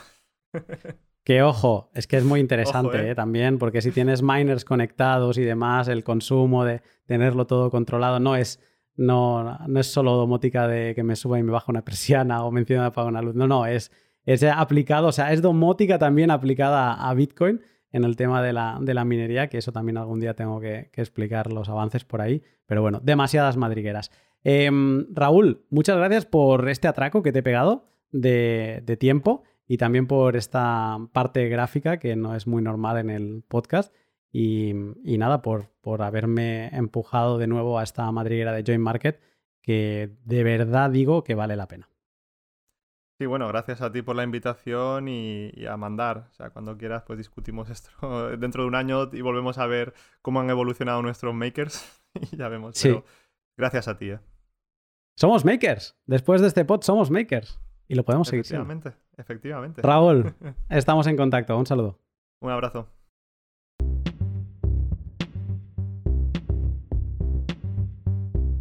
Y hasta aquí el podcast con Raúl Cano.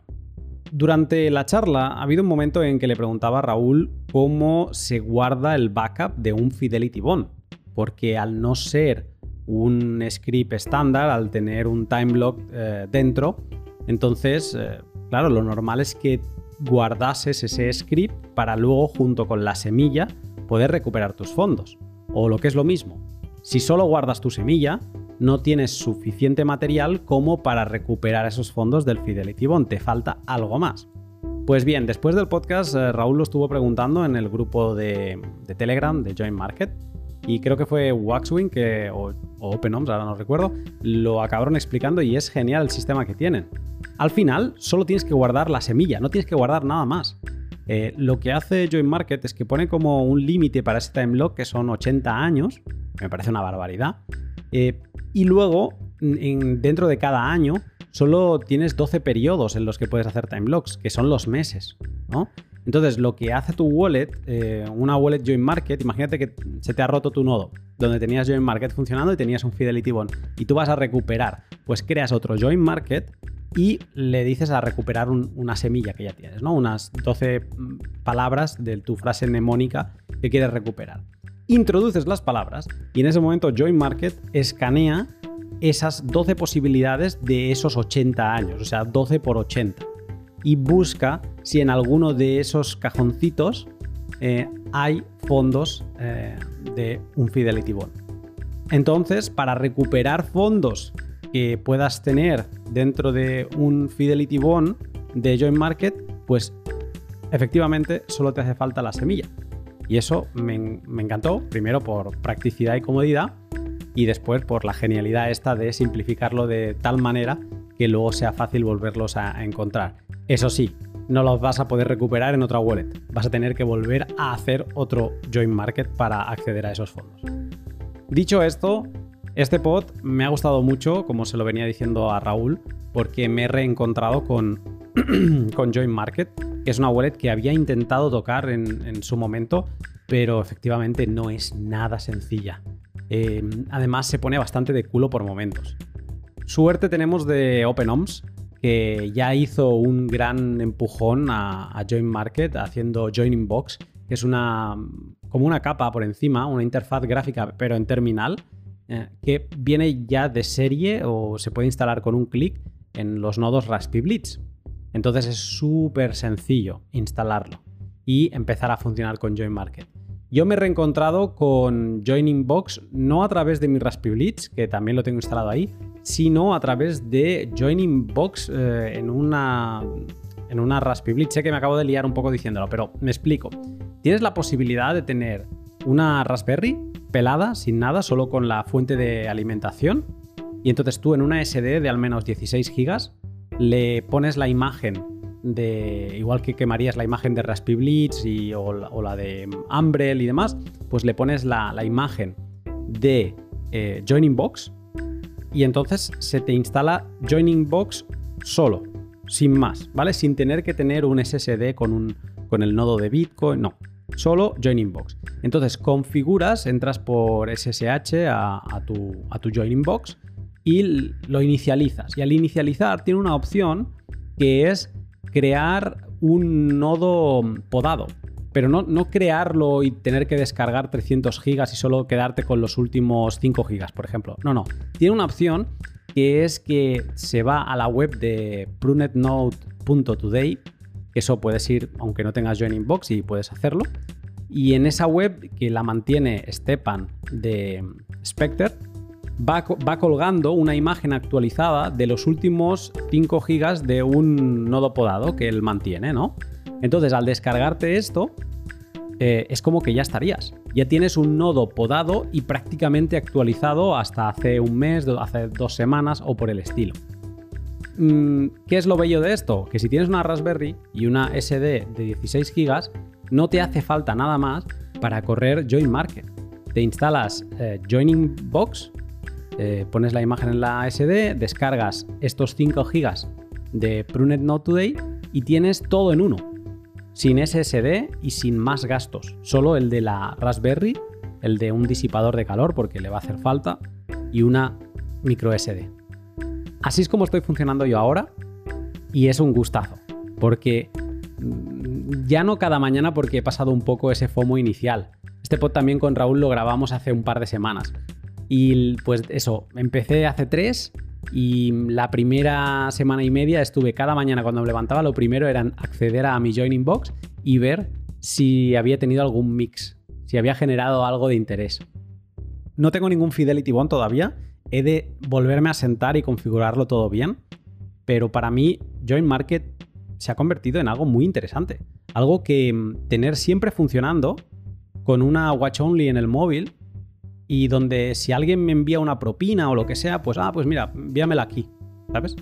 Y al recibirla allí, yo sé que tengo el generador de interés ya activo y sé que en algún momento esa propina se me va a mezclar sin yo pagar por el CoinJoin. Tardará más o tardará menos. Pero es como una máquina de CoinJoins gratuitos que aparte me generan interés. Pero me puedo olvidar del interés porque lo acabaré pagando eh, o acabaré utilizando esos pocos satoshis que me dan para luego mover esos fondos el día de mañana cuando los quiera sacar de Join Market. Pero el simple hecho de poder mezclar gratis y sin romperme la cabeza, yo dando direcciones que la gente me envíe fondos y que se empiecen a mezclar, eso me parece eh, genial. Bueno, aparte de todos los eh, patrocinadores que te he ido mencionando en el podcast, este pod también ha sido posible gracias a mis sponsors particulares, a mis Patreons. Eh, gracias a todos, a los pioneros, a los selenitas, a los colonos y, al, a Voyager, que mes a mes me apoyáis económicamente para que pueda seguir eh, dedicando el máximo de tiempo posible a preparar estos podcasts. Justo este de Join Market estaba disponible en Patreon desde principio de mes, desde concretamente el 6 de marzo. Eh, ya tenían acceso ellos y también al vídeo, que por cierto os recomiendo. Si te gusta el trabajo que realizo, te animo a que eches un vistazo a mi Patreon, lo llevo manteniendo desde inicios de 2020 y en él encontrarás artículos de criptografía, extractos exclusivos con invitados al pod, el micropodcast Mempool o locuras como una serie de artículos súper profundos para entender bien el funcionamiento de los DLCs. También puedes apoyarme con algo que me ayuda muchísimo, que es que si te ha servido este podcast, si te ha gustado, pues que lo compartas eh, con un tweet, con lo que sea, en la red que utilices, me va a ayudar muchísimo que se lo hagas llegar a gente que le pueda interesar. Ahora sí, hasta aquí el pod. Espero que pases una gran semana y yo te saludo pronto.